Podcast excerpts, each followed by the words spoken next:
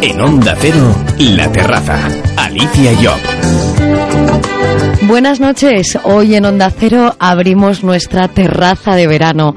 Damos por inaugurado un programa que pretende acercarles las diferentes opciones para pasar el tiempo libre este verano.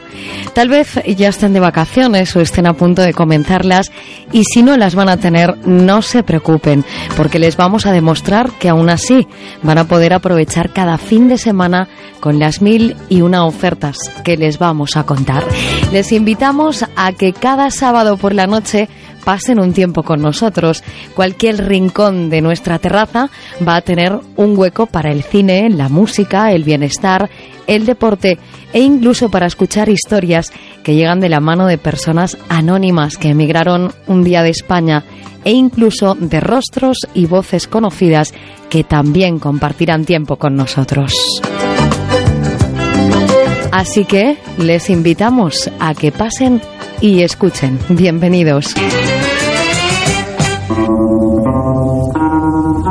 En Onda Cero, La Terraza. La più bella del mondo un amore profondo. Precisamente una de las voces conocidas de la radio en España es nuestra primera voz invitada a esta terraza de verano. Ferran Monegal, buenas noches. Buenas noches, Alicia. ¿Cómo me gusta que hayas puesto esta melodía? Lo sabíamos, lo sabíamos. Tu que le sei gusta. per me una cara bambina. Lo sabíamos, hemos empezado con buen pie esta conversación, ¿verdad?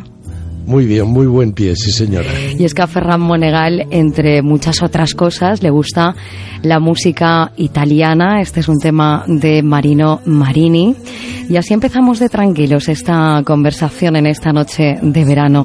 Ferran, ¿usted qué prefiere tomar? ¿Un refresco o mejor uno de esos gin tonics o una toma o una copa, según se llame, que tanto están de moda ahora mismo?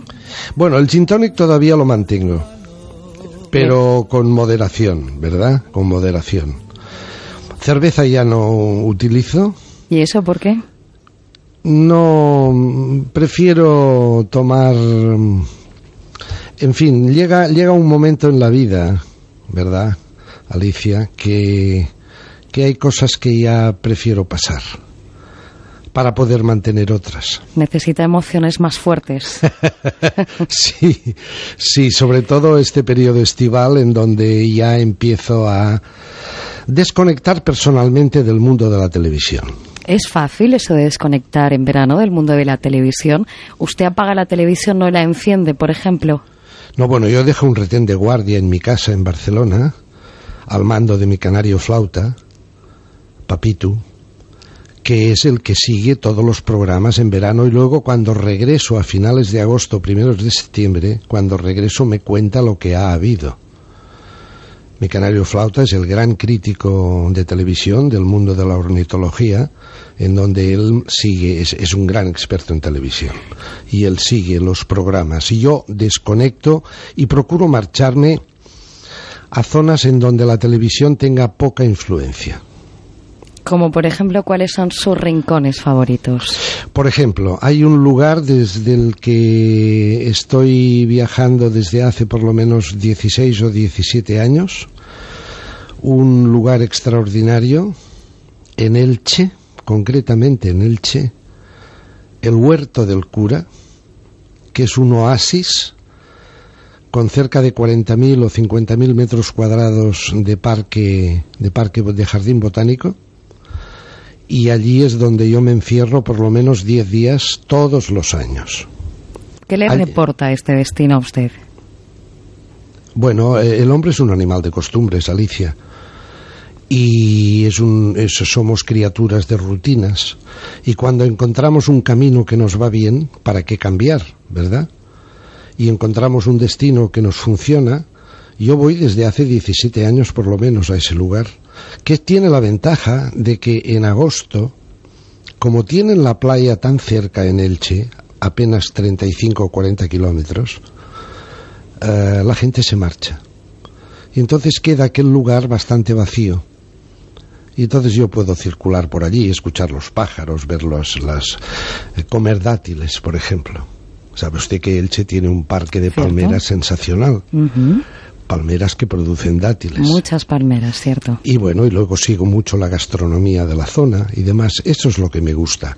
Y no escucho el ruido de la televisión prácticamente en ningún lugar de esos que voy estos 10 o 12 días en agosto. Le permite descansar este destino al 100% y coger fuerzas para volver al trabajo. Sí, sobre todo vacunas, antídotos, todo este tipo de cosas, porque la tele, la tele provoca serios trastornos mentales y, por ejemplo, hace poco tuvieron que intervenirme de cataratas. Y me dijo el oftalmólogo que era producido por algunos programas de televisión. Menos televisión le recomendó. No, me, me- me recomendó que, que me protegiera. Yo ya utilizo una protección, es decir, yo nunca me pongo a menos de dos metros y medio de distancia de la pantalla. Nunca me acerco más a la pantalla. Podría quedar allí, ¿verdad? Achicharrado. ¿Cómo se organiza usted para ver todo lo que hacen en la tele? Ah, no, no, en casa no me encierro en una especie de Santa Santorum y no, no, no. Yo dejo la tele puesta y el personal de mi familia va circulando, cada uno va diciendo alguna cosa sobre lo que, lo que hay en la tele y yo voy tomando nota también de las expresiones y de lo que, de lo que la tele genera en mi entorno familiar. A veces voy incluso al bar a ver algún tipo de manifestaciones, sobre todo deportivas. Me interesa mucho el comentario del personal que está en el bar y están haciendo. Recuerdo un año en una Fórmula 1 que llegué cuando ya había empezado la carrera. Me senté en la barra, me pedí un café, un café con leche y el- la criatura que estaba a mi lado, que no la conocía de nada, yo le pregunté, ¿hace mucho que ha empezado? Dice, sí, dice, hace un cuarto de hora, dice, pero no se preocupe. No ha pasado nada, todavía no ha habido ningún accidente. Vaya. Eso es, in- es sintomático, ¿eh? es sintomático de nuestra propia sociedad. ¿eh? El impacto, la teoría del impacto, como reclamo televisivo. ¿Qué le gusta hacer en su tiempo libre? Nos ha comentado que viaja a Elche desde hace unos cuantos años para descansar, para Sí. desconectar. Pero le gusta, sabemos que le gusta la música italiana, ya lo hemos Sí, comprobado. sí, sí. Pero le gusta leer. Es claro. usted de terrazas, por ejemplo, en verano. Eh, ¿Qué es lo que le gusta hacer más a Ferran Monegal? No, no me gusta ponerme al sol y leer, no, soy incapaz. Aunque lleve un, sombrero de paja, un Stetson o cualquier som- sombrero caribeño y unas gafas de sol, eh, leer al sol no, no, no me gusta. Para leer tengo que estar bajo cubierto. ¿eh? Es decir, yo procuro eh, practicar la lectura durante todo el año a partir de las 2 de la madrugada, cuando han terminado los programas de televisión. Entonces tengo un par de horas hasta las 4 de la madrugada que escucho música y leo. Ferran estará de acuerdo conmigo que la vida pasa y tal vez pues no nos damos cuenta, ¿verdad? Pero en nuestro recuerdo siempre quedan aquellos veranos de la infancia. ¿Usted tiene en la retina muchos momentos, como eran los veranos de pequeño de Ferran Monegal?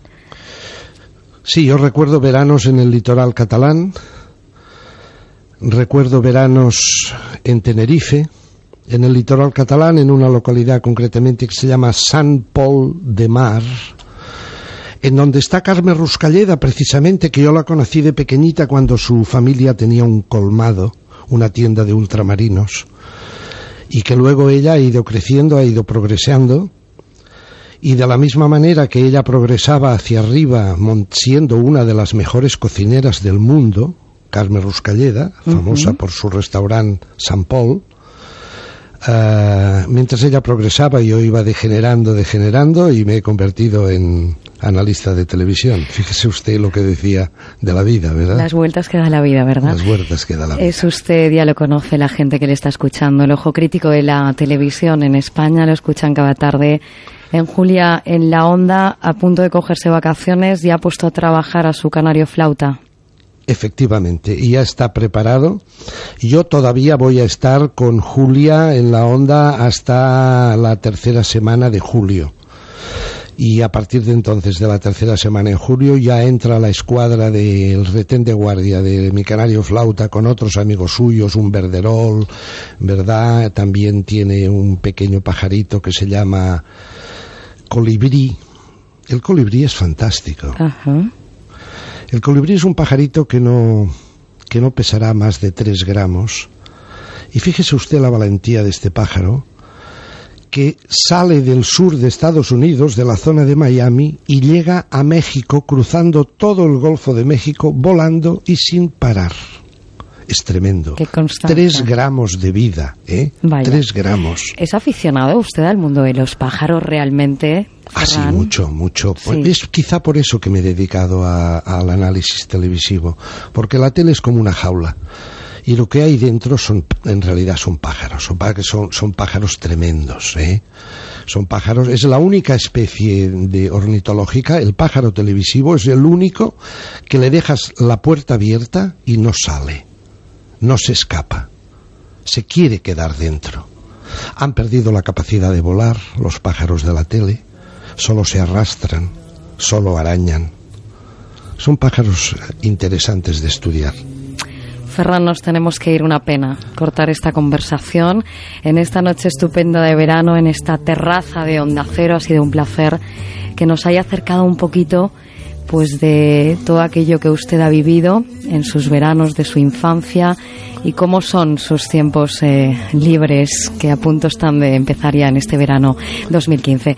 Que lo disfrute. Gracias, Alicia, Ferran, un, abrazo. Un abrazo y muchas gracias por tu cordialidad.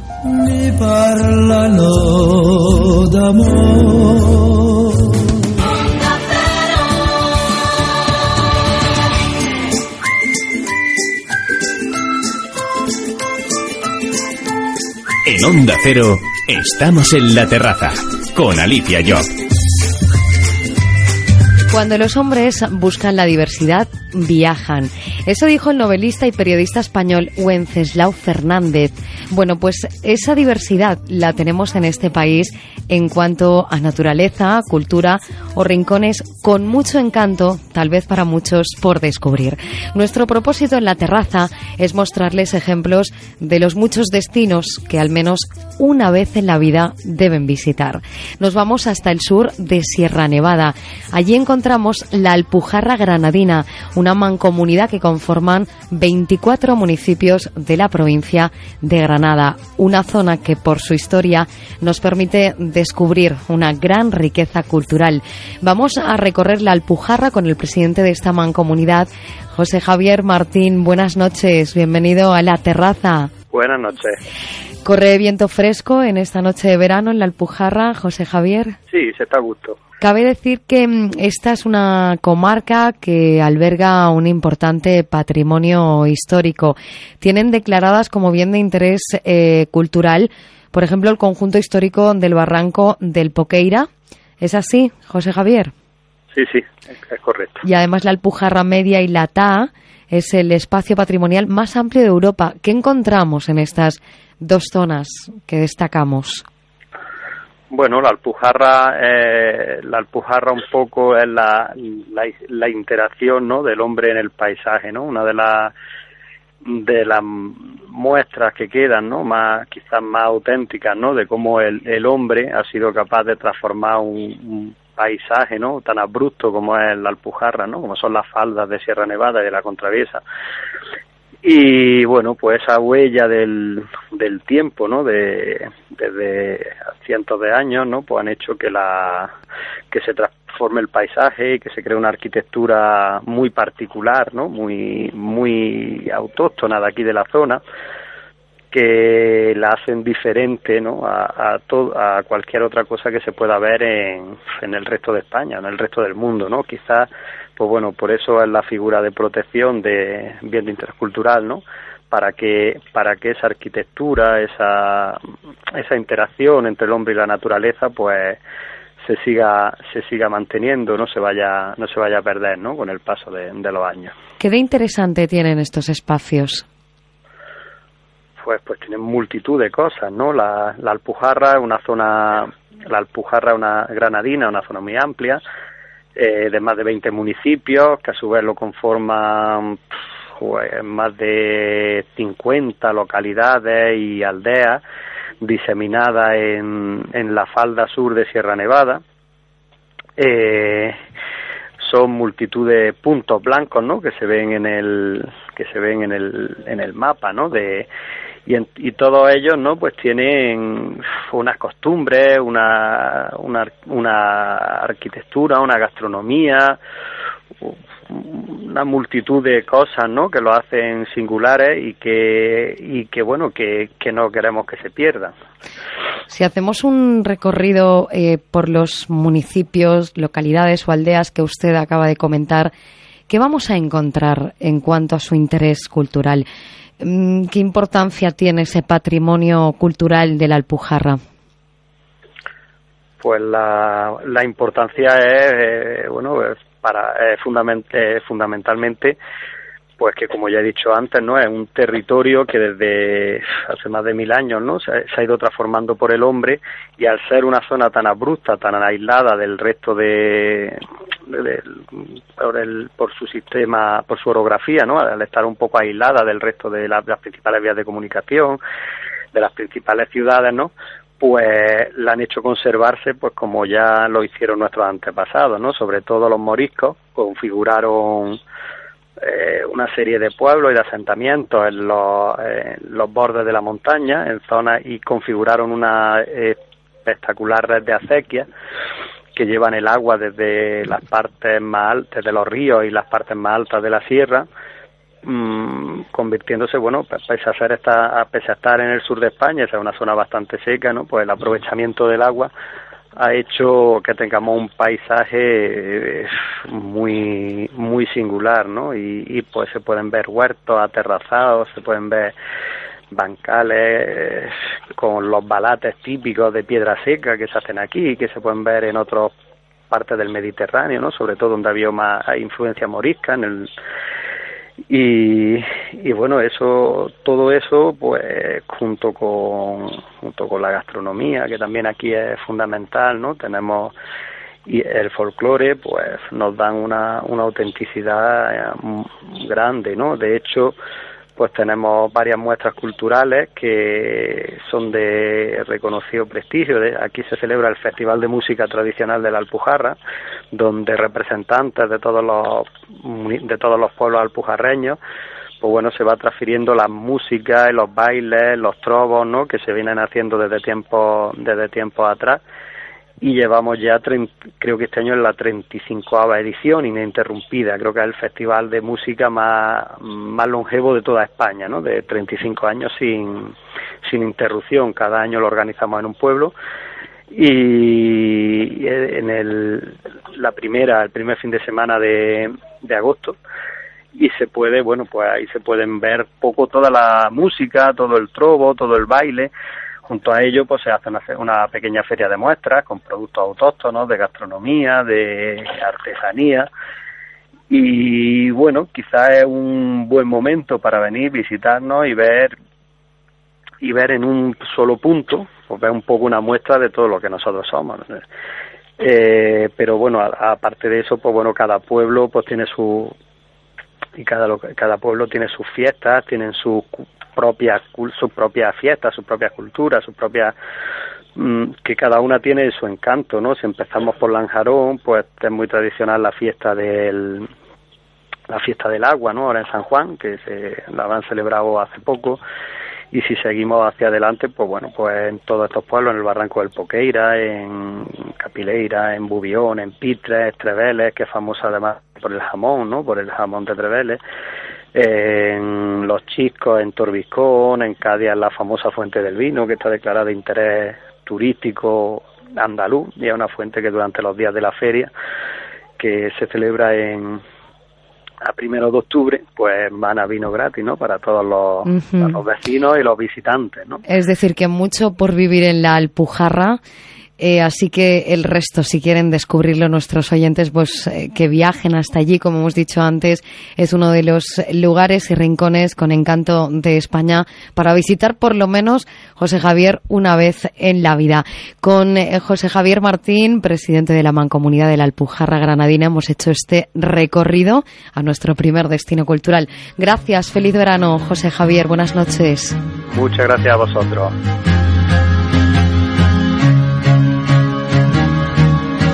Alicia Job en la terraza de Onda Cero. Después de este recorrido cultural que acabamos de hacer, es tiempo para el descanso y para el relax. Y es que puede ser un buen momento el de las vacaciones para pensar en uno mismo. ¿Qué hacer para olvidarse del estrés diario de ir siempre a contrarreloj por la vida, de los horarios que debemos cumplir en verano? Bueno, pues la propuesta para conseguir ese punto de bienestar llega en forma de cosquillas, pero no de las que ustedes están imaginando. Son las cosquillas elevadas a nivel profesional. Tenemos en España el primer centro de cosquillas del mundo. Está en Vitoria, allí en la calle Luis Einf, está al frente de Cosquillearte Esther Saez de Argandoña. Buenas noches, Esther. Hola, buenas noches, Alicia. ¿Qué es esto de la cosquilloterapia? Bueno, pues la cosquilloterapia es lo que hacemos en Cosquillarte y como su nombre indica, somos el arte de hacer cosquillas. ¿Cómo es ese arte de hacer cosquillas? Porque no es lo que conocemos habitualmente. Aquí se utiliza, supongo, una técnica más profesional. Eso es, sí. Nosotros decimos cosquillas, eh, llamamos a estas cosquillas que llamamos cosquillitas. Eh, vamos a decir que es como si fueran unas suaves caricias. Eh, lo que pasa es que, pues, por, en vez de decir caricias, decimos esto que se dice de pequeñito, que pones el brazo así de lado y dices hazme cosquillitas. Pues es eh, llevar esto a una técnica que digamos que nosotros lo que estamos buscando es dos cosas. Por un lado sería la parte física y por otro lado la parte emocional. Eh, lo que hacemos en Cosquillarte es un recorrido, eh, vamos a llamar caricias, eh, por toda la piel del cuerpo, a excepción de lo que sería el culete, la zona genital y el pecho. Nosotros lo que buscamos es la relajación, la relajación, como te he dicho, a nivel físico y a nivel emocional. A nivel físico lo que hacemos es conseguir quitar la tensión muscular sin necesidad de tocar puntos de dolor. Hablamos de tensión muscular, no de contracturas. Si tenemos una contractura tenemos que pasar a otro procedimiento que es más agresivo, como decimos nosotros, que es un masaje descontracturante al uso. Pero la terapia de cosquillarte, lo que es la, exclusiva terapia de los momentos cosquillarte, eh, lo que buscamos es quitar esas tensiones musculares. Entonces conseguimos, en primer lugar, que nosotros nos sintamos como más sueltos a nivel físico y también hay una parte, vamos a decir, estética, ¿no? Que es lo que las chicas, sobre todo cuando salen de nuestro masaje, dicen, uy, si me veo hasta más guapa. Pues sí, porque al, des, al la musculatura facial, las facciones de la cara se suavizan, entonces es una expresión mucho más natural, tu, tu verdadera expresión. De hecho, trabajamos mucho con el mundo de prebodas, con ciertos pues peluqueras, esteticien, que recomiendan a sus parejas de novios venir donde nosotros, primero para ir más relajados el día de la ceremonia y también para estar mucho más guapos a la hora de maquillarlos y fotografiarlos. ¿De dónde Pero- surge esta terapia, eh, Esther? Eh, ¿Con qué intención eh, surge esta forma de relax? Pues mira, eh, surge sobre todo de la adicción a las cosquillas que tenemos muchas personas, ¿no? Porque hay mucha gente, eh, yo cuando me decía mucha gente, oh, yo pensaba que era el único adicto a las cosquillas. Realmente hay mucha gente eh, que le gusta esto del, del sentimiento del tacto. Yo creo que también estamos en una era que nos tocamos poco, nos abrazamos poco y es una manera de transmisión. Digamos que no es un masaje en sí que, mm, como digo yo, que sea hacer por hacer. Realmente tiene un trasfondo terapéutico. eh, de hecho, además trabajamos con algún tipo de patologías. No es que mejoremos ninguna enfermedad en sí, pero sí mejoramos el estado anímico y es indudable que el estado anímico en muchas enfermedades influye. Y esa es la parte emocional la que tocamos. Nosotros con nuestra terapia de caricias, de cosquillitas, lo que hacemos es engañar al cerebro para que genere endorfinas. Y endorfinas es lo que conocemos todos como la hormona de la felicidad, ¿no? Lógicamente yo no quiero ni que seas muy feliz ni que te me duermas, ¿no? Es mantener un nivel de, de felicidad. Y la endorfina, no sé si sabéis que tiene una característica que se llama efecto memoria. ¿Y qué es el efecto memoria de la endorfina? Pues hay un ejemplo que yo creo que a todos nos pasa. A veces vamos caminando por la calle y de repente nos encontramos a nosotros mismos sonriendo sin saber por qué. Pues eso es porque alguien ha pasado a nuestro lado, su olor o su voz o algo que hemos percibido con la vista. Nosotros no hemos sido conscientes, pero nuestro cerebro sí que ha recordado algo y nosotros lo único que hacemos es tener la sensación de ese recuerdo, no el recuerdo en sí, sino la sensación. Entonces, una hora con nosotros o media hora, que son las terapias que hacemos, de media horita o de una hora, es como estar dentro de un largo y cálido abrazo, como digo yo, una sesión de mimos, por llamarlo de alguna manera. Tiene fines terapéuticos, lo acabas de, de decir. ¿Para quién puede ser útil la cosquilloterapia? Mira, por ejemplo, nosotros estamos ahora mismo trabajando con algunas asociaciones, eh, eh, grupos, algunos tipos de psicólogos, sobre todo psicólogos infantiles, porque parece que no, pero el mundo del niño últimamente está muy estresados. Eh, hay algunos psicólogos de, aquí pues, que suelen recomendar a sus pacientes que vengan a, que les demos un tratamiento. También trabajamos con, aquí hay varias asociaciones, vamos, de asociaciones de, por ejemplo, Aspanafoa, que es una asociación de niños con cáncer, también mujeres masectomizadas, niños autistas, niños hiperactivos ¿Por qué? Eh, porque nosotros lo que conseguimos es un poquito también eh, el, tema del relajar, relajar, relajar a la gente a nivel emocional, entonces su actitud es muy diferente. Y también con enfermos de cáncer, eh, es un enfermo que a veces no puede acceder a otro tipo de masaje, tema ganglios, etcétera. Entonces les viene muy bien porque es, es una terapia que les hace sentirse bien consigo mismos, ¿no? Y es un masaje que al ser tan suave, al ser al nivel solamente de la, de la piel, no les tocas ningún punto en el que les puedas perjudicar. Ya digo que lo que es, no vamos a curar ninguna enfermedad, pero sí que influimos mucho en el estado anímico. Eh, también te, puedo decir como anécdota curiosa que aunque nosotros eh, trabajamos lo que es la relajación, no trabajamos estimulación, hay mm, ciertos sexólogos que sí que recomiendan a sus pacientes venir a visitarnos no porque esto sea ningún, ningún tipo de terapia sexual, sino mm, porque hay muchas parejas que tienen problemas ya no de este tipo, sino de que no comparten actividades juntos. Y esto es una actividad muy bonita para compartir en pareja, porque nosotros también tenemos un momento que llamamos momento emparejarte, que es para hacerlo con tu pareja. Es una sala doble, está cada persona de la pareja en una camilla con su cosquillóloga y les hacemos el mismo tratamiento. Entonces, tienen los dos, las, cada uno las suyas, pero son sensaciones muy positivas. Entonces, pues salen con otra actitud también a, la hora de pues luego ir a celebrar pues cualquier velada romántica o lo que quieran hacer ya fuera de nuestro centro. Eso es cosa de ellos, ¿verdad? Exactamente. ¿Cualquier edad es buena, eh, Esther, para someterse a esta terapia? Pues yo te voy a decir nuestros límites hasta el momento. Nosotros, la personita más pequeña con la que hemos trabajado tenía tres añitos y la persona con más vida, 96, que es una clienta que además vive al lado de, nuestro local, tiene 96 años y es una clienta que todos los meses baja a hacerse su momento de cosquillas y ella nos explica el por qué porque dice que las personas cuando pasan de los 65 y se arrugan, no les besan ni les abrazan ni los nietos, y que ella necesita sentirse querida y que aquí pues le damos esa dosis de cariño que ella necesita. Pues tendrá una piel estupenda, ¿verdad? Esta mujer. La verdad que sí. ¿Qué es más difícil? 96 años. ¿Qué es más difícil? ¿Hacer sonreír mediante este método? Em, y hacer, bueno, pues eh, conseguir ese estado placentero a un niño pequeño o a una persona un poco más mayor, porque sabemos que el niño, por ejemplo, tiene la risa muy fácil. Bueno, pues te, te cuento. Eh, realmente nosotros decimos que siempre que hacemos masajes con niños, salimos del masaje agotadas. Es un masaje, mm, aunque pueda sonar muy zen, es un masaje muy energético. Eh, los niños no tienen pudor, entonces el niño desconecta desde el, desde el segundo cero, el niño se tumba en la camilla y desconecta, sabe que no le va a pasar nada malo. De hecho, además es que eh, nosotros, el momento Mimarte, que es el que llamamos para niños, eh, los niños hasta los 18 años, por ley del menor, no pueden acceder ni a spas, ni masajes, estando solitos. Entonces nosotros hacemos la terapia con su papá o con su mamá en la camilla de al lado, que está sufriendo gravemente haciéndose la misma terapia que el niño. Entonces, el niño está muy tranquilo. El niño, ya digo, en el segundo cero desconecta y se deja llevar. Eh, los adultos nos cuesta un poco más. Mm, nosotros tenemos calculado que a partir del minuto 3, 3, minuto 4 es cuando un adulto ya se da cuenta de que la terapia por dónde va y ya se deja llevar. Pero los tres, cuatro primeros minutos del adulto son, está expectante, ¿qué me van a hacer? ¿Qué es esto? Es un poco lo que nos pasa. Los niños no hay ningún problema, los niños desconectan al momento. Bueno, pues todo un mundo este, la cosquilloterapia que hoy hemos descubierto con Esther Saez de Argandoña de Cosquillearte en Vitoria. Muy amable, Esther. Muchas gracias, Alicia. Buenas noches. Y estáis invitadísimos a venir a conocer nuestra terapia de primera mano y así en vez de contarlo yo, lo podrás contar tú. En primera persona, ¿verdad? gracias. Esther. Muchas gracias, Alicia. Un saludo.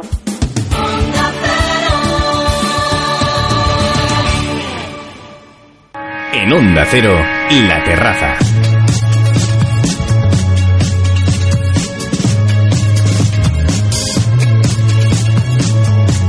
Con la relajación a través de la terapia de las cosquillas que acabamos de conocer, seguro que vamos a ver la vida de otra forma e incluso puede que hasta hayamos abierto el apetito. Es nuestro momento gourmet.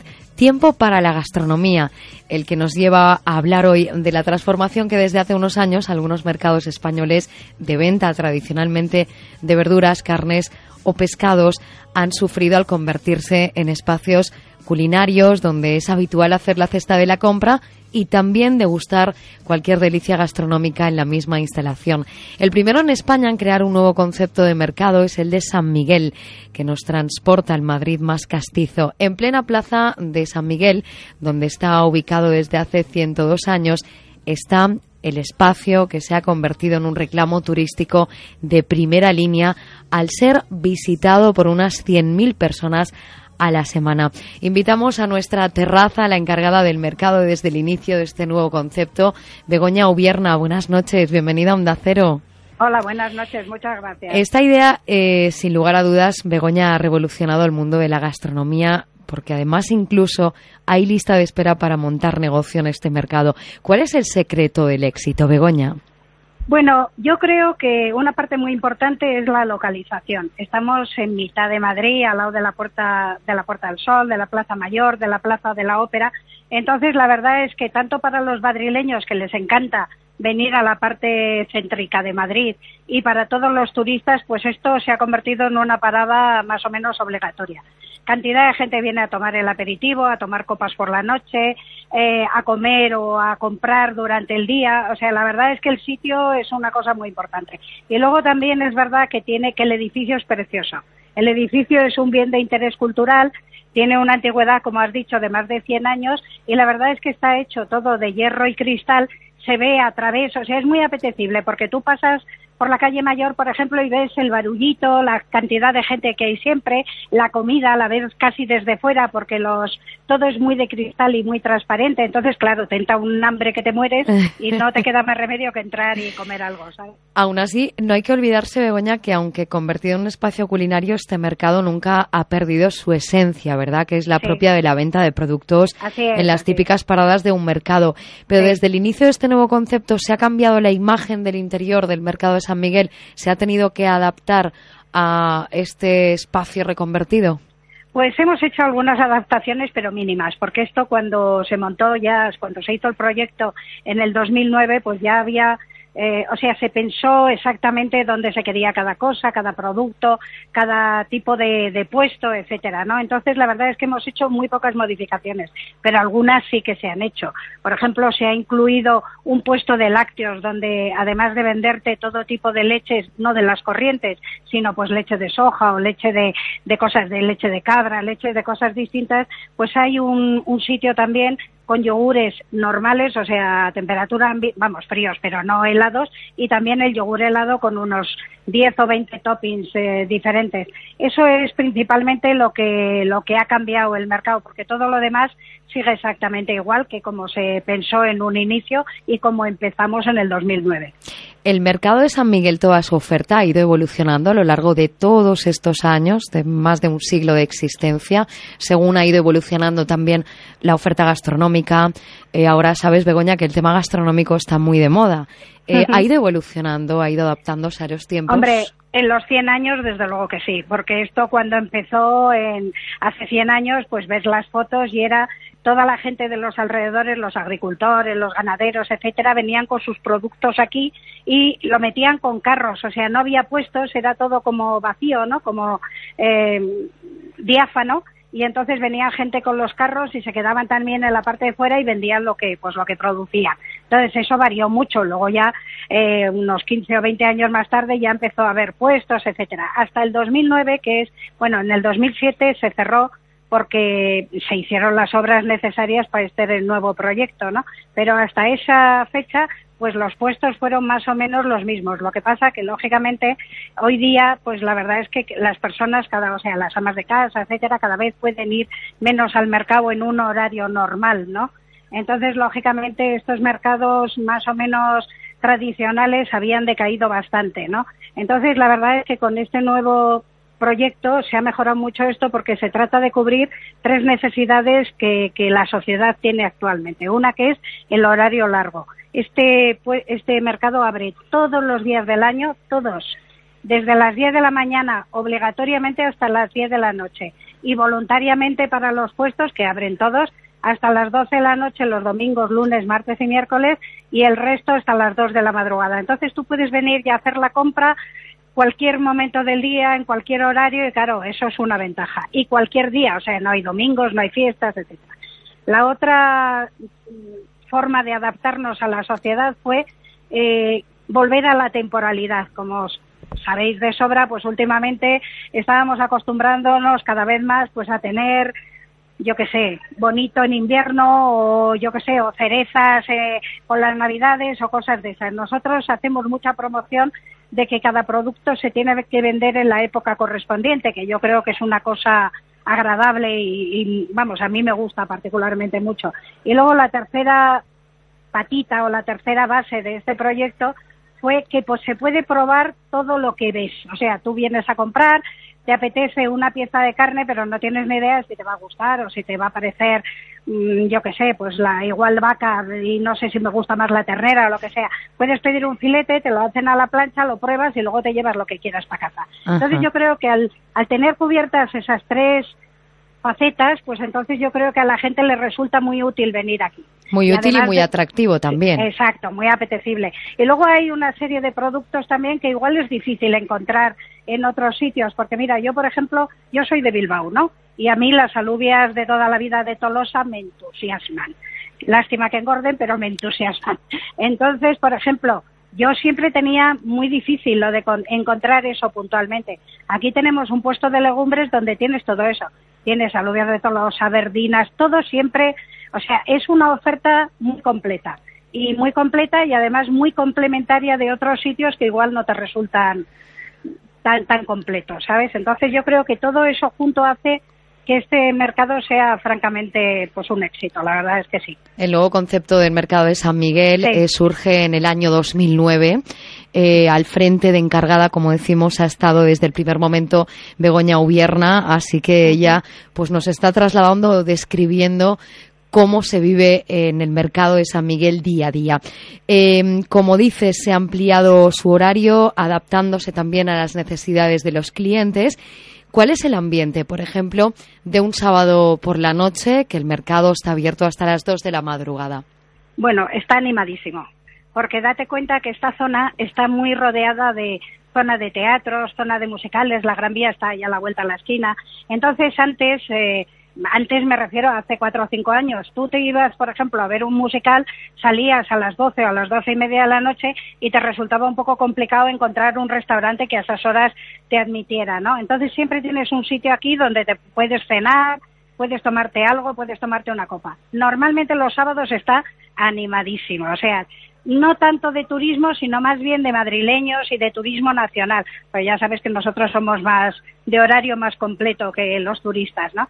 Así como durante el día se ve mucho turista, porque la verdad es que tenemos un 40% de turismo de todo el total de la clientela, pues eh, en un sábado por la noche lo que tiene es mucha animación de madrileños y, en general de, turismo nacional. ¿Qué nos recomienda si queremos acercarnos ahora cuando acabe el programa, por ejemplo, Begoña, al mercado de San Miguel? Yo soy francamente horrenda porque me encanta comer y eso es un problema. Por eso vamos a comer, claro.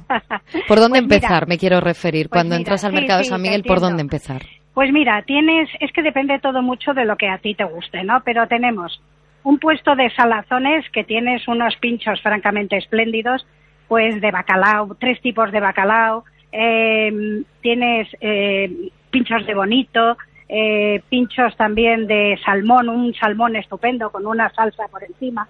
Ese es el primero. Luego hay un, un puesto de encurtidos que a mí me encanta, que tienes todo tipo de unas aceitunas enormes de esas rellenos, rellenas de cosas distintas, ¿no? De bacon, de queso, de, mm, de jamón, muchísima oferta de ese tipo. Están buenos, buenísimos. Y luego tienes también unas gildas que por ejemplo yo en Madrid nunca me tenía, o sea, yo los sitios donde voy a tomar algo y tal, nunca había gildas, pues las gildas aquí son francamente espléndidas. Después tenemos un sitio de ostras para el personal que le guste las ostras, está especializado en ostras. Las ostras de esa zona de Arcasón y tal, en diferentes tamaños, en diferentes eh, marcas, está con champán, un auténtico vicio. Luego tenemos también una parte, una cervecería normal donde puedes comer los pinchos que te apetezcan. Tenemos un sitio especializado en arroces que hace 11 tipos de arroces distintos.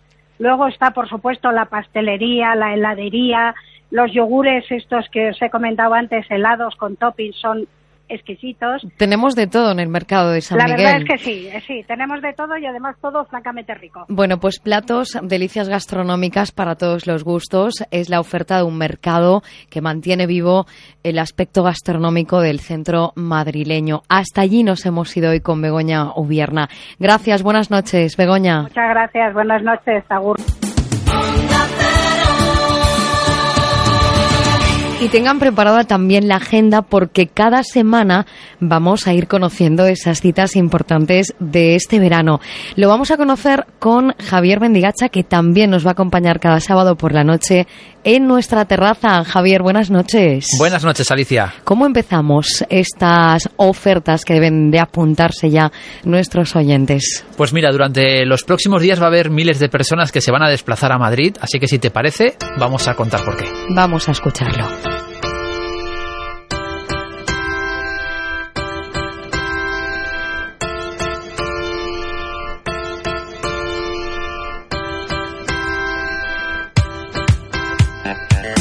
Durante este fin de semana en muchos lugares de nuestra geografía se están desarrollando multitud de actos reivindicativos con motivo de la celebración mañana del Día Internacional del Orgullo LGTB. Actos que en nuestro país culminarán el próximo fin de semana con la manifestación estatal que tendrá lugar en Madrid. Pero no será este el único evento preparado con el objetivo de hacer visibles las diferentes opciones afectivas que hoy están más que implantadas en nuestra sociedad. De todo ello hablamos hoy con Jesús Generelo, presidente de la Federación Estatal de Lesbianas, Gays, Transexuales y Bisexuales. Jesús, buenas noches, bienvenido a Onda Cero. Buenas noches, muchas gracias por invitarme. Jesús, ¿en qué punto podemos decir que se encuentra la sociedad española en cuanto a la aceptación de diferentes opciones afectivas? ¿Sigue habiendo rechazo o es algo que ya está superado? Bueno, primero vayamos con la parte positiva. Él se encuentra en un punto muy bueno. Creo que es una sociedad de la que podemos estar muy orgullosos. Eh, una sociedad que ha evolucionado muy rápidamente desde la prohibición y la persecución en muy pocos años a, a la plena igualdad eh, legal. Eh, lo que pasa que bueno siguen quedando muchos rastros de muchas inercias que, que todavía hay que corregir. Sigue habiendo mucha discriminación. El, la- los delitos de odio el 40% de los que se cometen en nuestro país son por orientación sexual o identidad de género. Sigue habiendo mucho acoso escolar homofóbico eh, eh, en fin, siguen habiendo restos del pasado que, que hay que corregir, pero globalmente vivimos en una de las sociedades más respetuosas con la diversidad sexual y de género que hay en el mundo, y de eso podemos estar muy orgullosos, insisto. El lema bajo el cual se engloban todas las acciones reivindicativas de este año es Leyes por la Igualdad Real ya. ¿En qué hay que seguir avanzando, Jesús? Efectivamente, pues consideramos que diez años después de, de conseguir la igualdad legal a través de- de- del matrimonio igualitario, pues que es, es el momento de, remover los obstáculos que impiden que esa igualdad legal se lleve a todos los aspectos de la vida cotidiana de las personas LGTB. Eh, tenemos que, que de- demandamos una ley por la igualdad LGTB eh, y contra la homofobia, como al, según los modelos que nos han mostrado Cataluña y Extremadura recientemente.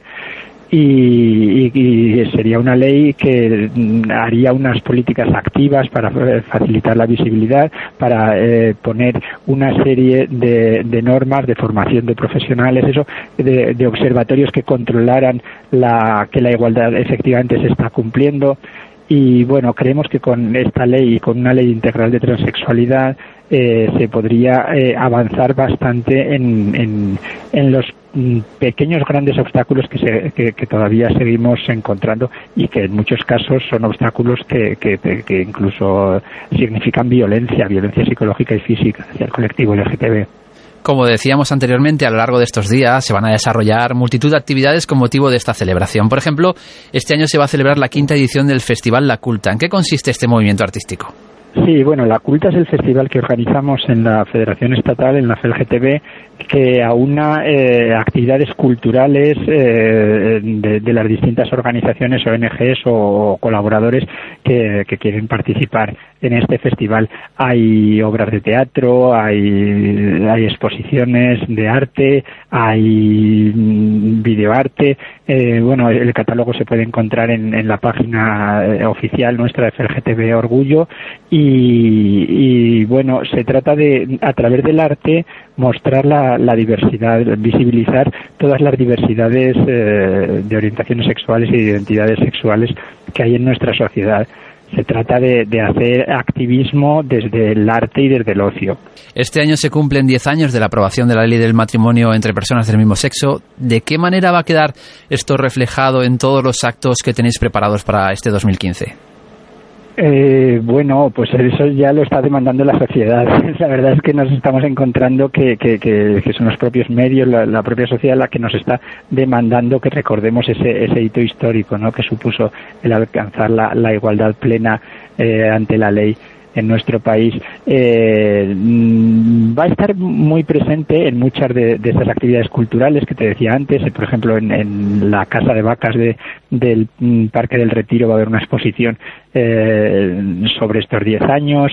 Eh, va a haber distintas actividades, pero sobre todo va a estar muy presente en la simbología del, del, lema que va, que va a encabezar la manifestación de leyes por la igualdad real ya. creemos que estos 10 años tienen que, dar un giro eh, cualitativo eh, en este momento, en este momento simbólico de 10 años de igualdad, para que la igualdad eh, legal se convierta en una igualdad real, del día a día. Si hacemos balance de estos 10 años, ¿qué, qué, conclusión sacamos? sacamos la conclusión de que ha sido una ley, como efectivamente se dijo en, su, en el momento de, de su desarrollo, una ley muy pedagógica una ley que ha demostrado a la sociedad que, la igualdad siempre es positiva, siempre es buena, siempre nos hace eh, avanzar, que no había que tenerle miedo, ha permitido la visibilidad de las familias eh, formadas por personas del mismo sexo, con o sin hijos, y se ha visto que esta visibilidad eh, permitía el acercamiento entre posturas, entre gente que a lo mejor tenía prejuicios, tenía ideas preconcebidas, tenía miedos, y, se ha visto que, bueno que esta visibilidad ha permitido que la sociedad vaya aceptando esa diversidad con una normalización verdaderamente, como decíamos al principio, encomiable. Creemos que, que, no, que el Ministerio de Sanidad no debería discriminar a las parejas formadas por mujeres a la hora de, atender sus necesidades eh, reproductivas. Eh, quedan, queda trabajo en cuanto a política internacional exterior eh, porque los derechos de las familias formadas legalmente aquí en España luego no son reconocidos eh, en, otras partes del mundo a donde se viaja, incluso dentro de la propia Unión Europea. Sí, quedan unos, unos cuantos flecos por, por corregir pero bueno, legalmente desde luego estamos en un nivel eh, muy óptimo, a la cabeza de, los derechos eh, eh, humanos en, en, todo el planeta. Un año más durante la semana de celebración del orgullo LGTB en Madrid se entregarán los premios Triángulo. ¿Qué reconocen esta distinción? Sí, los premios Triángulo son los premios que, otorga nuestra organización COGAM, una de las eh, organizaciones más importantes LGTB de, España, que es el colectivo LGTB de Madrid, y reconoce la labor que han hecho personas o instituciones a lo largo de todo el año eh, en el trabajo por la, por la, por la diversidad sexual y de género, por, el, por conseguir esa igualdad tan añorada y, que, y que estamos eh, reclamando. Entonces es una ceremonia que tendrá lugar el, lunes y, que yo invito a la gente a que, a que acuda porque es, eh, bueno, es una ceremonia muy, muy bonita, muy emotiva que además este año va a tener el plus de que va a tener un homenaje a nuestro querido Pedro Cerolo, que se nos ha ido hace solo unos días, precisamente en estas fechas tan simbólicas del décimo aniversario de la ley por la que él tanto luchó y con la que tanto soñó. El grueso de toda la celebración de estos días culminará, como decíamos al principio, en la manifestación que tendrá lugar el próximo sábado por las calles de Madrid. Un acto lúdico, pero también un acto muy reivindicativo. Un acto en el que se concentran más de un millón de personas venidas de diferentes partes del país. ¿Por qué son importantes este tipo de eventos? Bueno, la manifestación del orgullo es un, un grito de libertad, de expresión de desde la diversidad, de reivindicación. Es una, sigue siendo una manifestación, como dices tú, desde lo lúdico, desde lo festivo, desde la alegría de, de- de vivir y de mostrarse. Pero desde luego es un acto reivindicativo. Nosotros vamos a ir con una pancarta muy clara, leyes por la igualdad real ya. Y la gente que se manifiesta, se manifiesta por esa igualdad eh, que, transforme la vida de, de las personas. Y es muy importante porque es la manera de mostrar a la sociedad eh, que todavía siguen cosas que, que- que es necesario conseguir, que hay que seguir trabajando por esa, por esa igualdad, por esa diversidad. Y también es muy importante, eh, incluso aunque se- algún día consiguiéramos la igualdad completa, que, esperamos que sí, que se, que se logre pronto, eh, creo que es muy bueno también en un día al año celebrar eh, la diversidad, la- los colores del arco iris que conforman la, sociedad española y, y todas las sociedades del mundo. Eh, una, es una expresión de alegría, de, entusiasmo, también de solidaridad. Es una eh, manifestación inclusiva que no excluye a nadie. El orgullo quiere decir que todas las personas tenemos que vivir con dignidad, no que unas tengamos que estar por encima de las otras. Entonces, toda la ciudadanía, independientemente de su orientación sexual o de su identidad de género, es bienvenida y puede disfrutar y se puede identificar con los valores del orgullo y con los valores de la bandera del arco iris. Jesús Generelo, presidente de la Federación Estatal de Lesbianas, Gays, Transexuales y Bisexuales. Muchas gracias por compartir este rato con los oyentes de Onda Cero y que sea todo un éxito lo que tenéis preparado para esta semana. Muchísimas gracias. Estáis todas y todos invitados.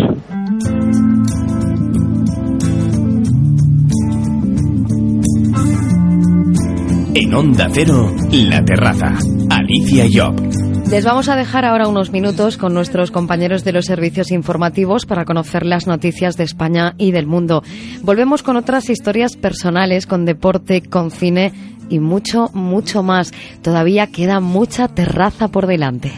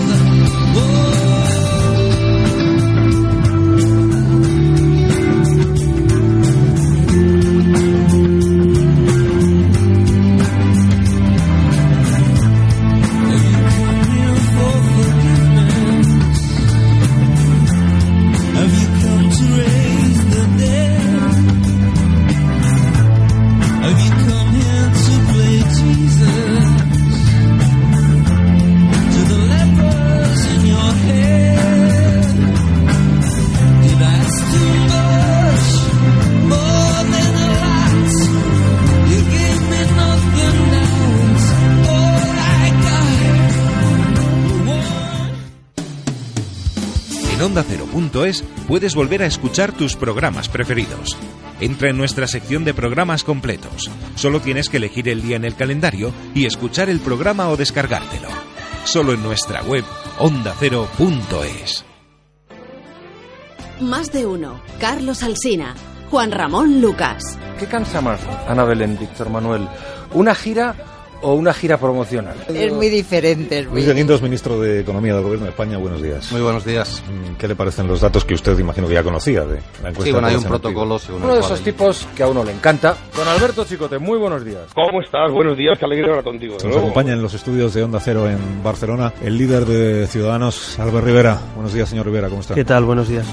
Carlos Alsina, Juan Ramón Lucas, más de uno. De lunes a viernes desde las 6 hasta las doce y media del mediodía.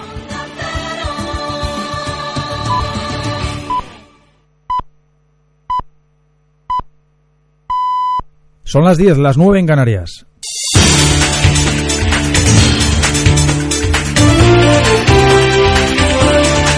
Noticias en Onda Cero.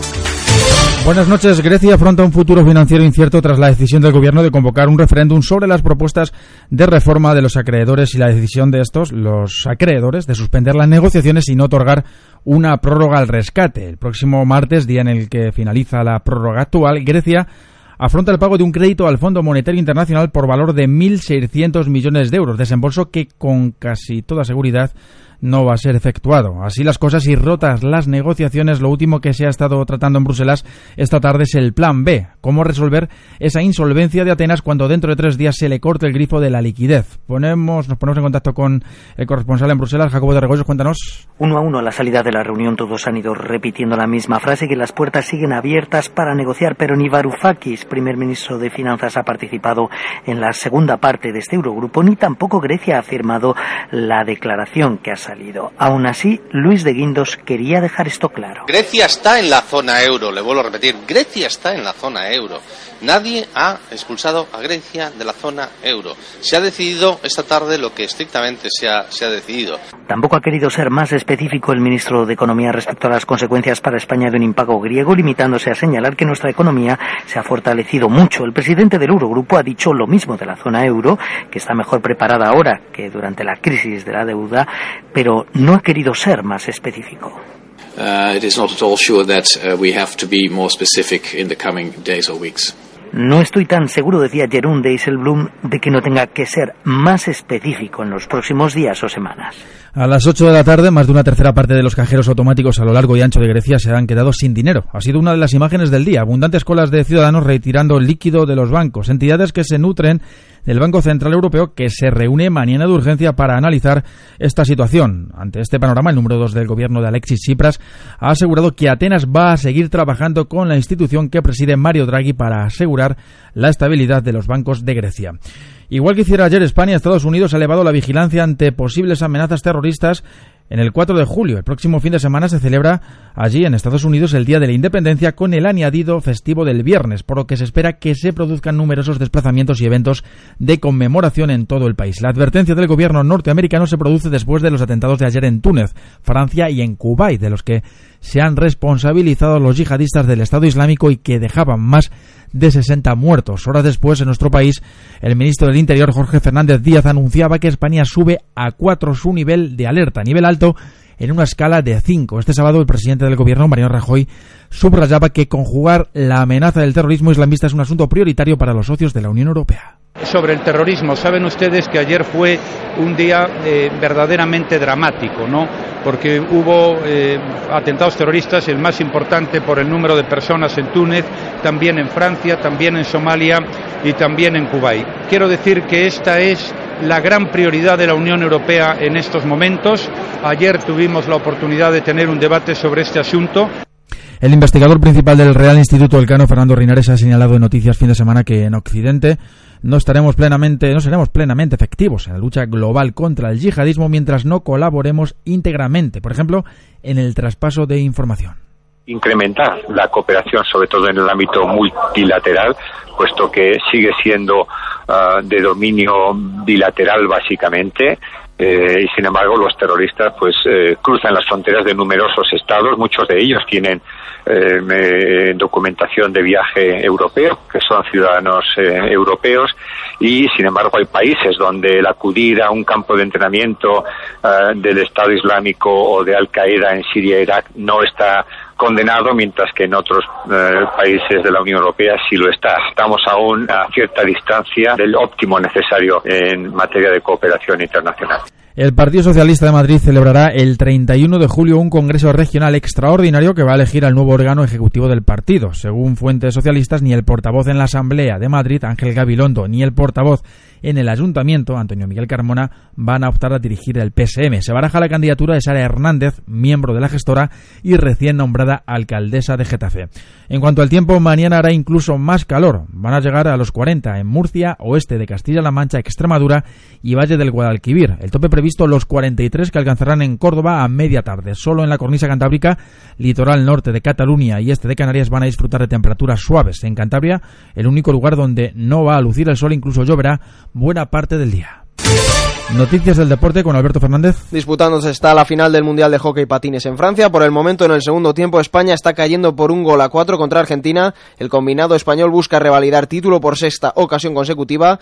En fútbol, Rayo Vallecano se ha proclamado campeón de la Copa del Rey Juvenil disputada en Ceuta al vencer por un tanto a dos al Real Madrid. En tenis, Rafa Nadal, antes de debutar el próximo martes en Wimbledon, valoró la situación desencadenada en el tenis español y culpó a la federación en la guerra abierta con los tenistas. La Federación Española de Tenis, para nosotros, no es nada, siendo realistas. Que no nos vengan a hablar de peseteros, que no nos vengan a hablar de, de- falta de implicación, que no nos vengan a hablar de, de según qué tipo de cosas, gente que, que- que está lejos de haber hecho por el tenis español lo que hemos hecho nosotros. Y a las once y media hora española se enfrentan Brasil y Paraguay buscando la última plaza semifinalista de la Copa América de Chile. Es todo, las noticias regresan a Onda Cero cuando sean las 2 de la madrugada, la una en Canarias, ahora siguen escuchando La Terraza. El diccionario de Te doy mi palabra. Has elegido la palabra cotilla. La tía Cotilla, que se la llamaban así, la tía Cotilla, en el Madrid de Fernando VII, era, pero que muy peligrosa. Era la época de la persecución de los liberales por parte de los absolutistas. Ella se dedicaba a denunciar a todos sus vecinos, Ah. a espiarles, a escuchar detrás de las puertas, o sea, de verdad. Organizó una banda de matones eh, y se llamaban cotilleos. Se hizo tan famosa que todo el mundo hablaba que viene la cotilla con sus cotilleos, pero que sepáis que los cotilleos era matar y denunciar y asesinar a gente. Te doy mi palabra. Sábados y domingos desde las 8 de la mañana con Isabel Gemio.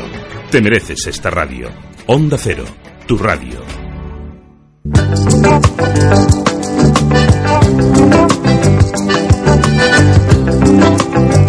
En Onda Cero, La Terraza. Alicia y yo. Seguimos en esta terraza de verano, la de Onda Cero, y seguimos con más propuestas. Un poco de cine, pero cine en casa, también deportes con la natación sincronizada. Cruzaremos el charco y nos iremos hasta México para conocer la historia de un español afincado en Monterrey desde hace siete años. Él nos va a contar allí en México cómo pasa su tiempo libre. Esto y mucho más les seguimos acompañando hasta las 11 de la noche. Así que relájense y escuchen todo lo que nos queda por contarles.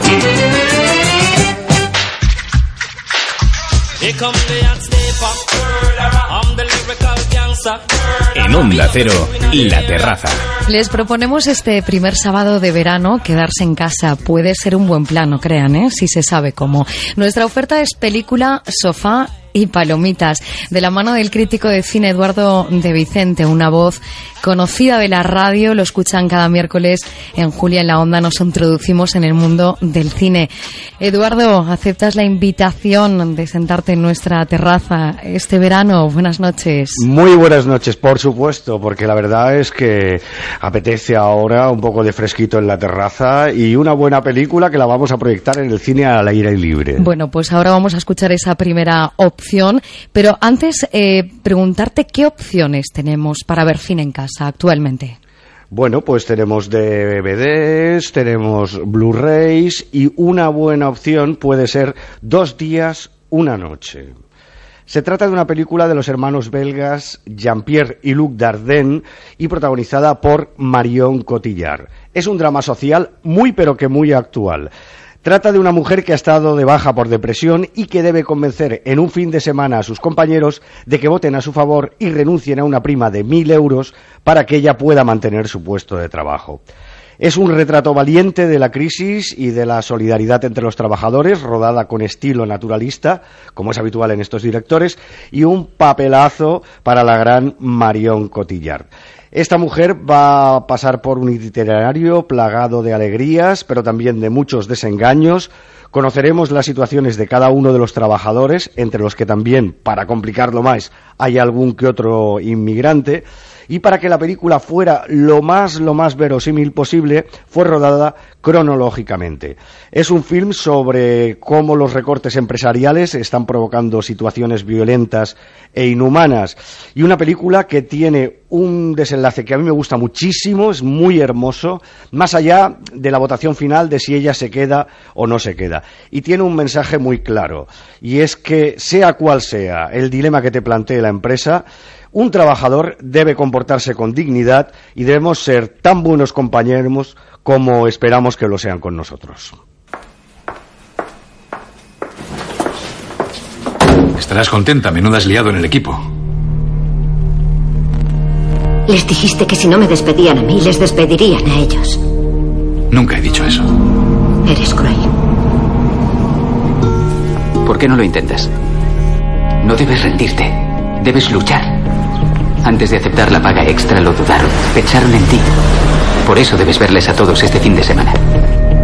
Este es un fragmento de la película Dos días y una noche, la recomendada esta semana en nuestra terraza de verano. Además, eh, Eduardo, esta película tiene parte de realidad, ¿no? Refleja un poco, como decías, esa realidad económica que también estamos eh, viviendo aquí desde, desde hace un tiempo. Es una película totalmente realista, eh, muy actual y que de verdad, sobre todo el final, es maravilloso. no se la pierdan. Eh, un desenlace brillantísimo, como dices tú, y además un mensaje muy humano, Eduardo, eh, hacer lo que nos gustaría que nos hicieran a nosotros. Efectivamente. Bueno, pues dos días, una noche es el título de esta propuesta para pasar eh, bien una noche de verano como la de este sábado. Te esperamos la próxima semana, Eduardo de. Vicente. Buenas tardes, buenas noches. Buenas noches. Seguimos hablando de cultura. En este caso nos introducimos en un museo, en este caso de Madrid, Javier Mendigacha, para conocer una exposición que tenemos ahora mismo en marcha. y para conocer un poco más de uno de los pintores más importantes de la historia del arte de nuestro país. Somos todo oídos, Javi.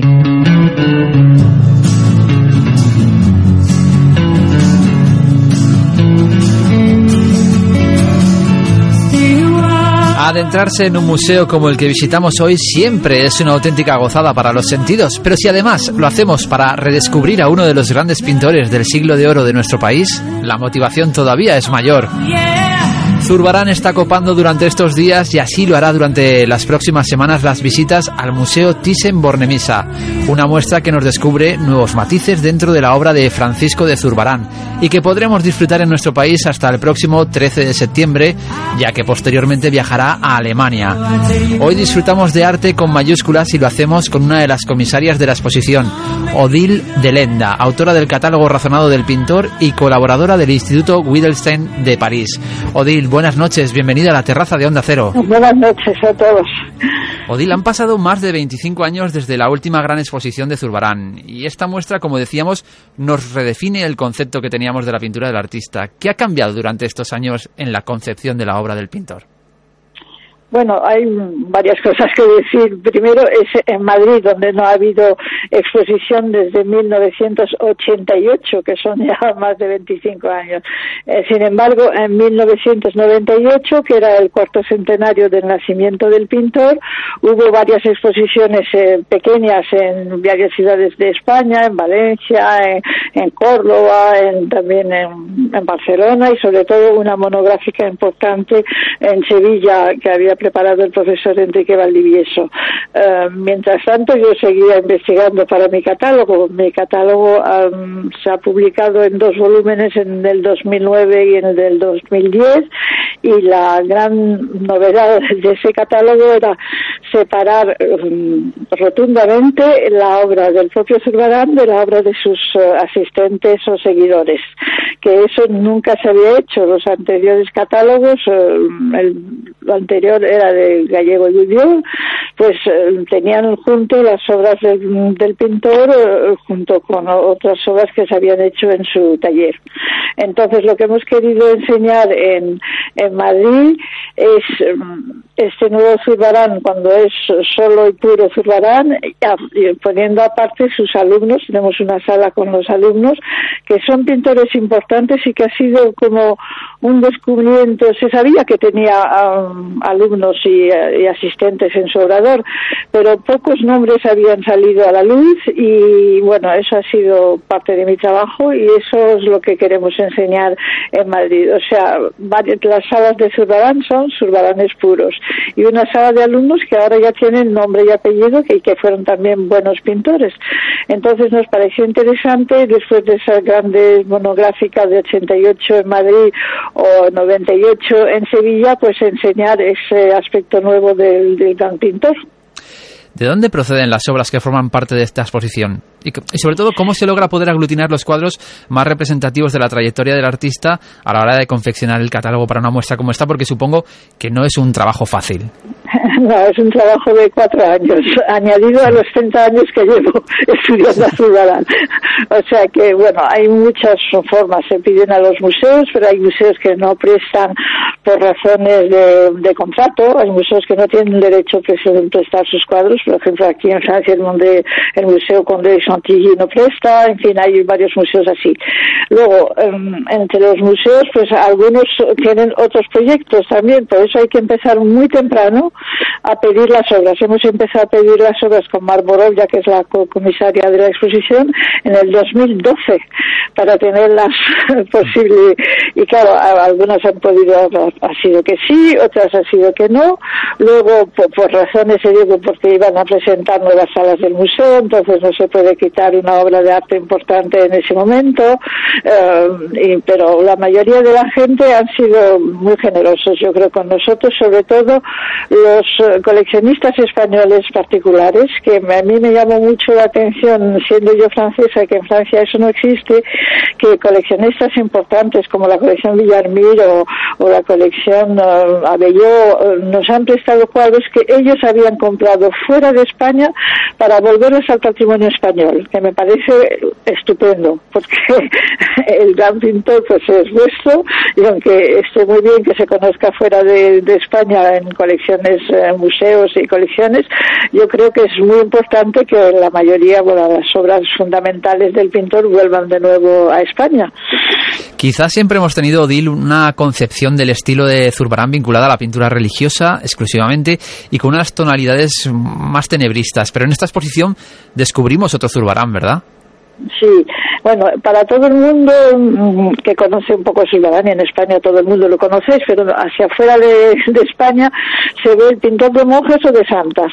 O sea, eso también lo hemos querido enseñar, que tenemos monjes y santas, pero yo quería enseñar que era mucho más que eso, que era primero un magnífico pintor de bodegones, aunque los bodegones de, de, Juan, de Francisco de Zurbarán estén más casi en cada uno de sus cuadros, y en cambio los de su hijo Juan, que también presentamos en la exposición, pues son solamente bodegones, floreros, fruteros, como se llamaban en la época, y que también es un gran colorista. Yo creo que en las secciones, eh, después de las primeras salas que son de los conjuntos de monjes, que claro, representando monjes, pues son monjes, sino que también ha sido un gran colorista y eso no se ha llamado mucho la atención. Otra cosa que he querido yo enseñar, porque también tiene la reputación eh, en España, no sé por qué, de no tener ni imaginación Zurbarán. Y yo creo que al contrario ha tenido mucha, porque muchísimas de las obras que presentamos, sean obras muy conocidas o otras nuevas que hemos sacado, pues son obras que nunca habían tenido precedente iconográfico. O sea que él tiene que inventar, por ejemplo, todas las sesiones de la vida de San Pedro Nolasco, como el, pintor, el santo se, se hace santo en el año 1628, justamente cuando Zurbarán recibe un encargo importante de 22 cuadros de su vida, pues nunca se había pintado la vida de San Pedro Nolasco. Entonces él tiene que inventar eh, escenas y para eso yo creo que tiene imaginación. Y, y bueno, para mí ha sido eso muy muy importante mostrarlo. Y bueno, ¿qué más decirte? Pues lo de los colores, muy importante. Presentar también el pintor eh, sobre un fondo claro que se parece un poco a lo que puede ser los claustros españoles del, de Andalucía en el siglo XVII, porque no sé si os habéis fijado, pero a la moda ahora es presentar las exposiciones sobre fondos grises. Entonces yo creo que para un pintor que en un principio es verdaderamente tenebrista, pues esos cuadros no resaltan. En cambio yo creo que las obras del Thyssen son luminosas y, y- y las obras de, de Zurbarán que son muy grandes y resaltan muchísimo sobre estos fundos. Bueno, parecen detalles, pero no lo son para representar el pintor. Y, y bueno, pues eh, hemos intentado también, cuando teníamos eh, posibilidad de enseñar los santos, enseñar los que no se hayan visto en Madrid, que hay 23 cuadros que nunca se habían visto en Madrid, y presentar, por ejemplo, el San Serapio, que es una de las primeras obras firmadas y fechadas por Zurbarán en 28, precisamente, pues eh, no se había mostrado en Madrid desde 1964. O sea que son y no se volverán a ver, porque son pinturas que prestan difícilmente en los museos porque son frágiles y, y, y son además eh, la celebridad de algún museo. Entonces, si quitas eh, de un museo una de las más célebres pinturas, pues les cuesta mucho dejarlo, ¿no? Eh, y para eso yo creo que la, los- las instituciones públicas y eh, se han dado cuenta de la importancia de esta impo- exposición y por eso nos han dejado cuadros que quizás no hubieran dejado en otro lugar. Podríamos decir, eh, Odil, que su amistad con Velázquez supuso un antes y un después en su carrera. ¿Queda eso reflejado de alguna manera en la exposición? Yo creo que sí, porque bueno, sa- sabemos ahora que no, que fueron amigos o es imposible que no se conocieran. Estudian los dos al mismo momento eh, en los mismos años eh, 1615, 1618 se están en Sevilla los dos en un periodo que se- eh, Sevilla es una ciudad muy importante con mucha vitalidad porque hay muchos pintores extranjeros, salen de ahí los pintores que van a ir a trabajar para las Indias, que es América del Sur, y ven ellos, eh, los dos viven la misma, yo creo que la misma instrucción. Se ha dicho mucho que, que Zurbarán no tenía ninguna instrucción, pero cuando se estudia al fondo la, cómo pinta sus cuadros, se nota que ha leído mucho, porque no puede precisamente como te contaba, inventar la vida de San Pedro Nolasco sin haber leído los libros contemporáneos. Y luego, pues cuando hay el, muy importante encargo para el Buen Retiro, el Salón Grande del Buen Retiro, que ahora se llama el Salón de Reinos, pero que entonces se llamaba el Salón Grande, eh, Velázquez, o, o, mejor dicho, yo creo que el Conde Duque, que era también andaluz, pues eh, convocan a Zurbarán, que es un pintor de monjes, y le hacen pintar totalmente otra cosa que son, que son los Hércules y dos batallas y de los encargos que, eh, que tuvieron todos los pintores madrileños en ese importante conjunto el que pinta más cuadros justo después de Velázquez es Zurbarán pero él no se queda en Madrid porque mm, sabemos por los documentos que le, pagan él el primero porque tenía tantos encargos en Sevilla en tantas iglesias tantos conventos que le interesaba más ser el número uno en Sevilla el número dos en Madrid Odil de Lenda, comisaria de la exposición de Zurbarán, que durante estas semanas podemos disfrutar en el Museo Thyssen-Bornemisza. Muchas gracias por acercarnos un poco más la figura de este gran genio de la pintura española. Buenas noches. buenas noches Como ves, Alicia, una cita a tener muy en cuenta de cara a estos meses de verano. Tan interesante que no nos movemos del Thyssen, que también acerca el arte a los niños.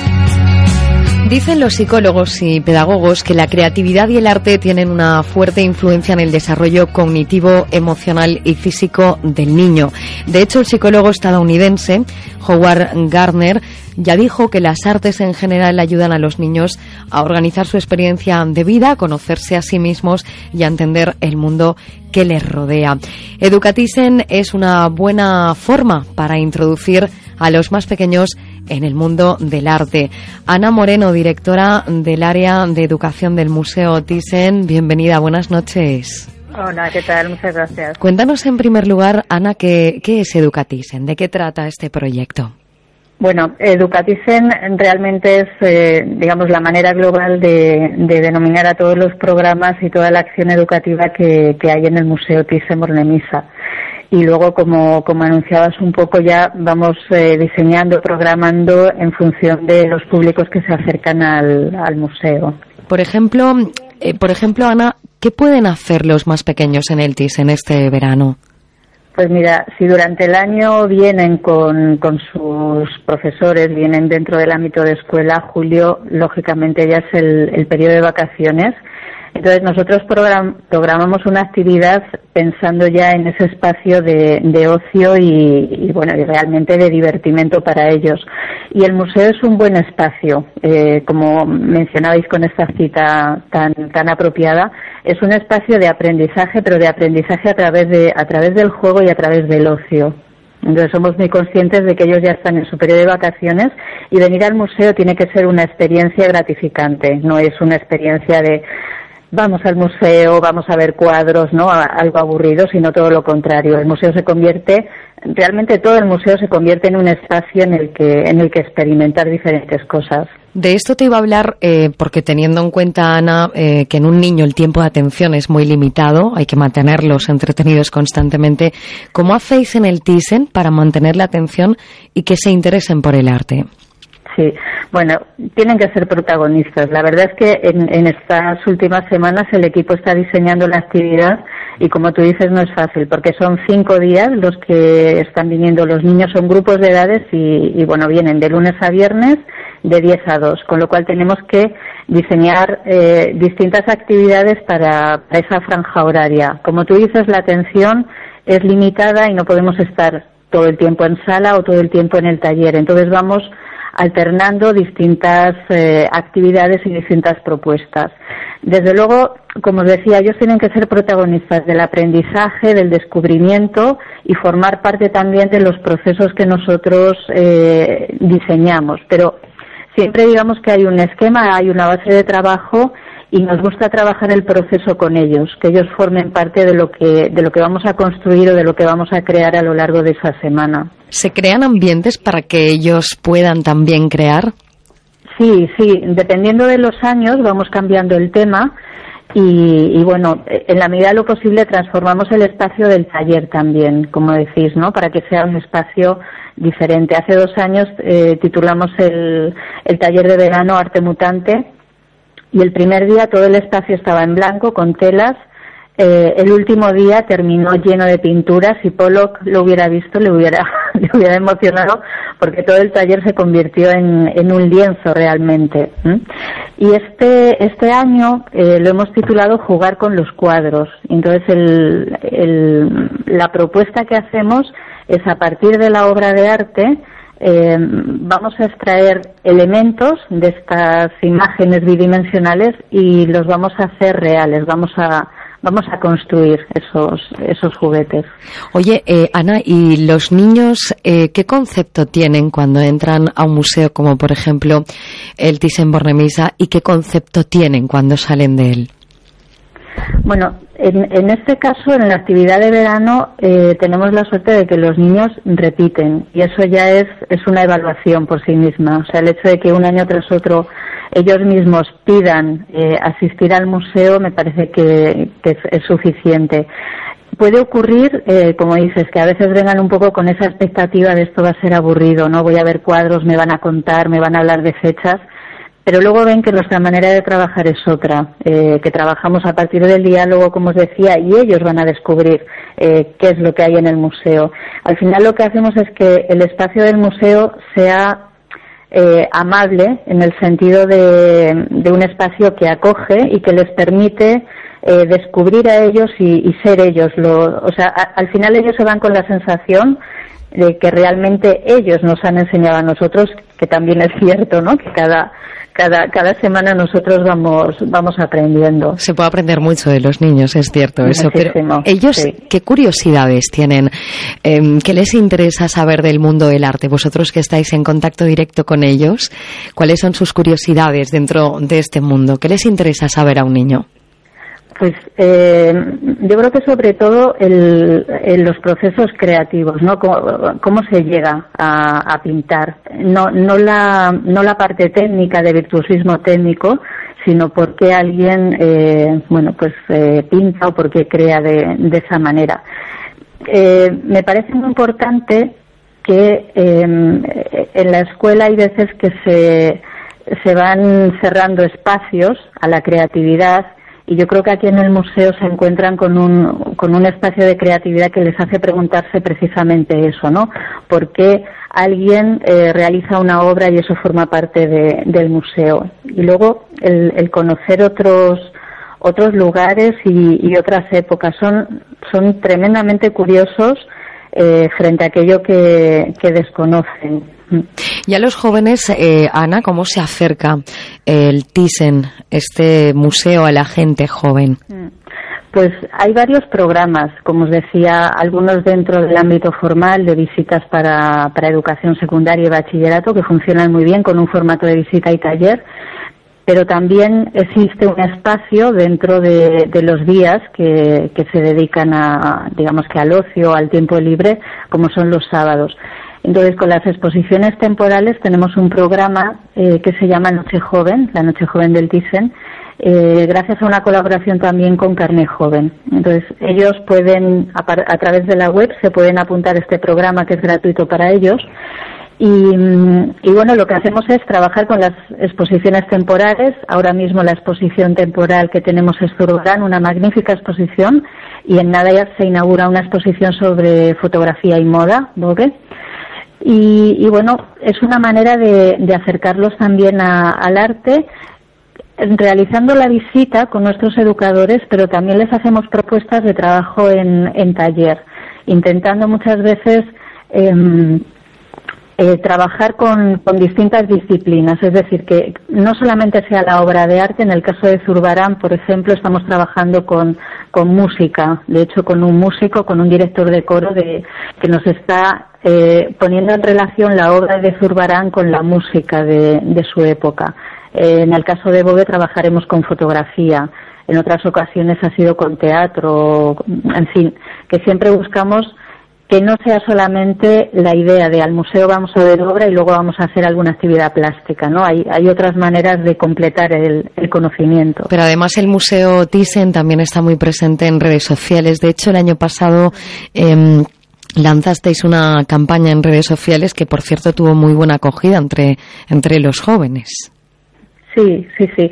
Bueno, obviamente tenemos que, que trabajar con sus, con sus lenguajes y con sus medios. Nos falta mucho por aprender y estamos siempre pendientes, ¿no? De cuáles son las, las maneras de comunicar con ellos y qué es lo que les puede interesar del museo. En eso trabajamos mucho, eh, bien a través de redes o de la actividad presencial.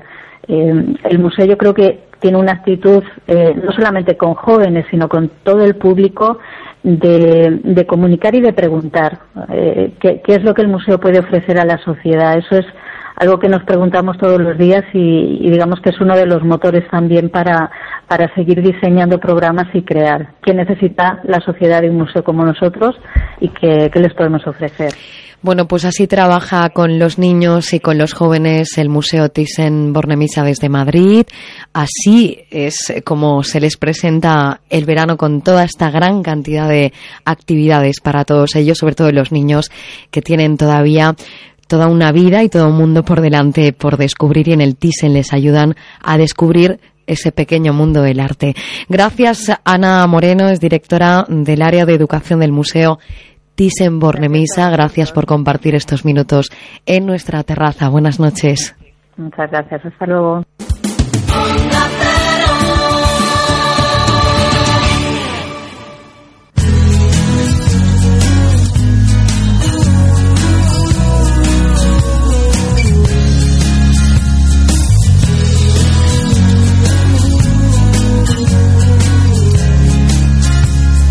En Onda Cero, La Terraza. Tengo que confesar que a veces Y del Thyssen en Madrid nos trasladamos a unos miles de kilómetros de distancia de España. Cruzamos el Atlántico y nos situamos en México.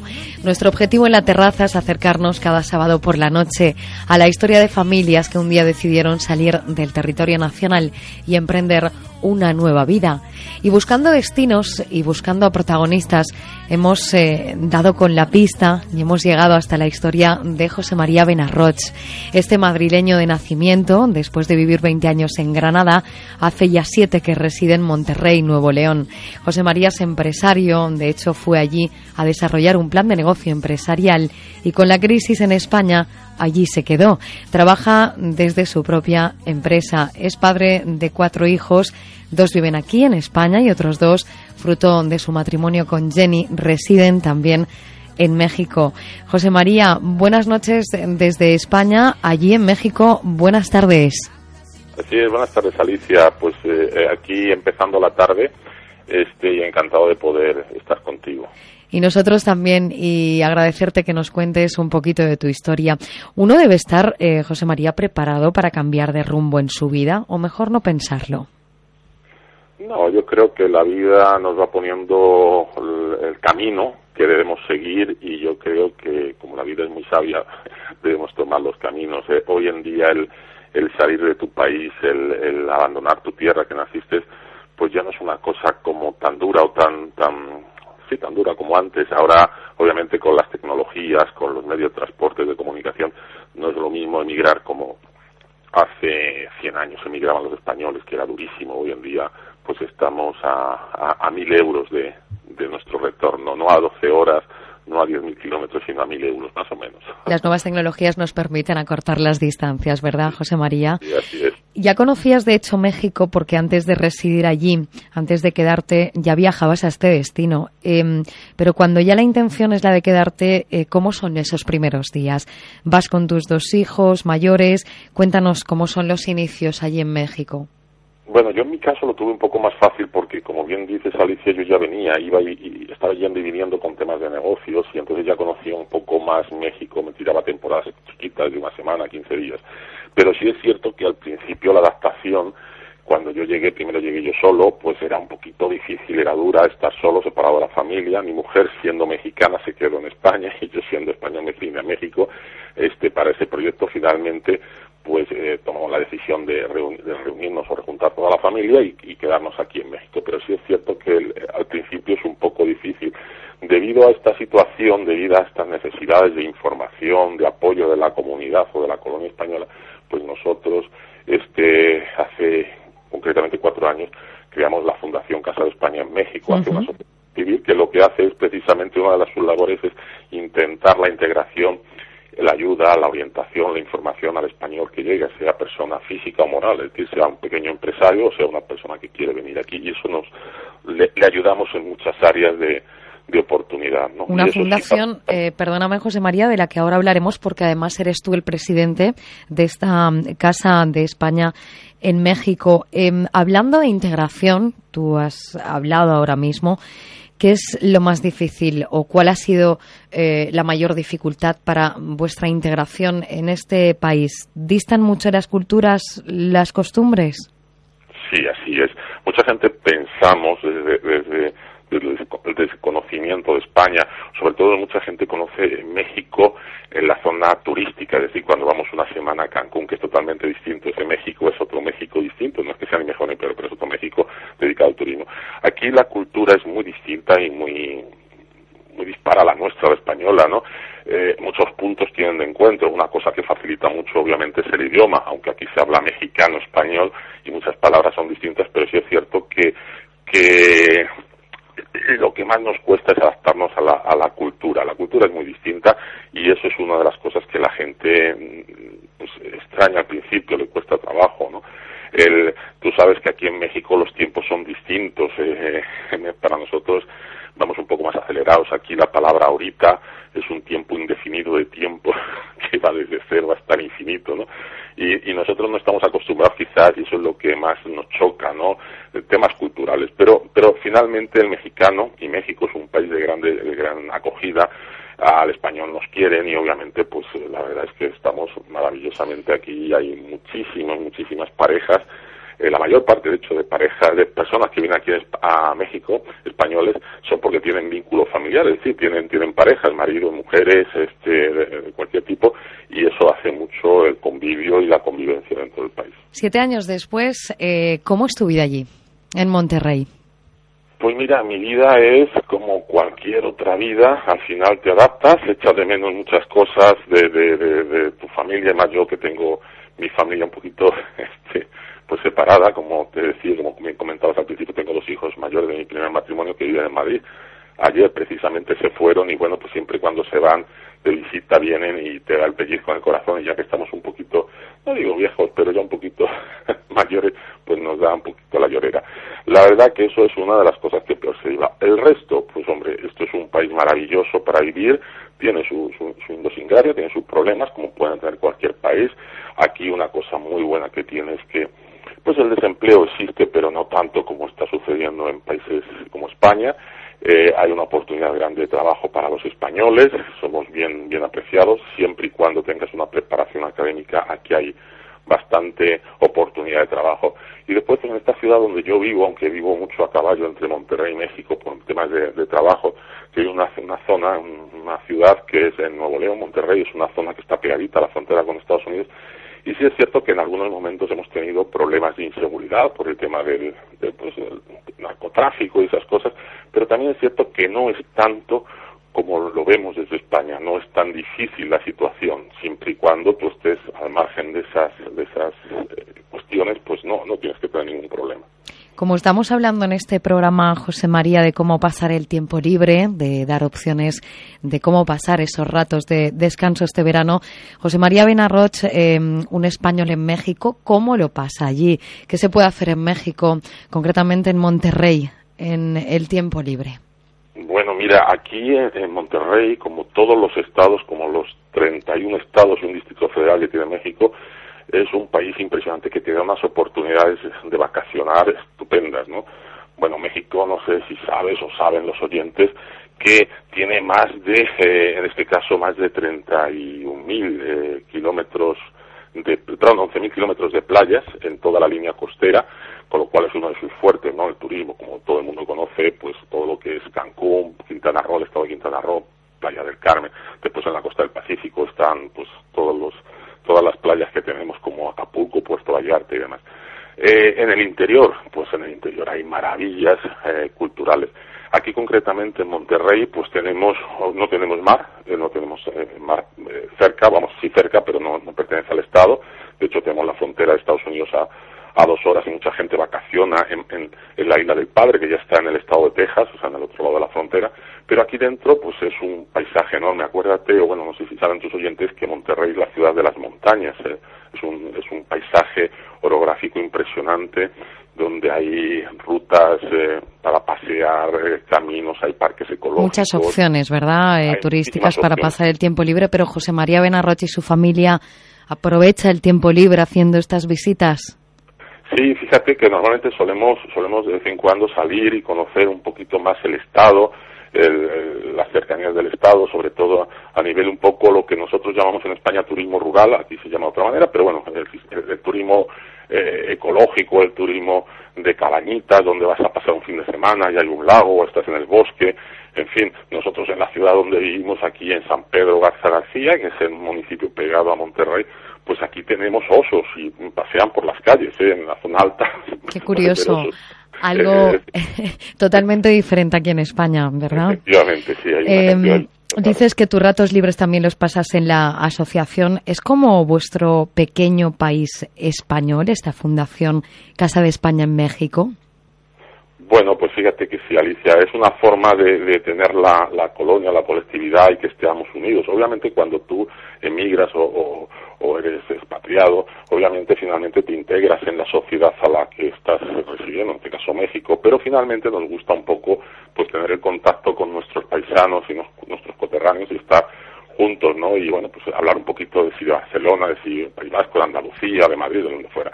Entonces, efectivamente, hace eh, esto casi cuatro años, tres años y pico, pues decidimos este, asociarnos eh, uh -huh. formalmente, creamos la Fundación Casa de España en México, hace que es una asociación civil sin ánimo de lucro siempre, pues dedicada sobre todo a promover la cultura, la gastronomía, el arte, la educación y ser un centro de reuniones pues para pues para eso, para españoles y descendientes, así también como mexicanos identificados con la cultura. Y sobre todo, y lo más importante, pues es ayudar en la medida de lo posible a todos estos españoles que aquí llegan. De hecho, bueno, pues tenemos acuerdos, tenemos un seguro de gastos médicos mayores, tenemos una bolsa de empleo, ayudamos a encontrar colegios, a orientar, todo esto de forma altruista. Entonces somos una, una participación de españoles que nos juntamos, aparte de para a un partido de fútbol, de, de gustar una paella o cualquier platillo español. Pues facilitar las cosas, ¿no? Al español que llega hasta México.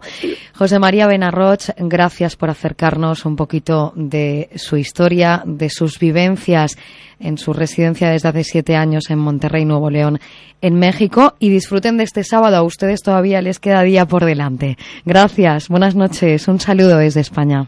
Muchas gracias. Alicia Job en la terraza de Onda Cero.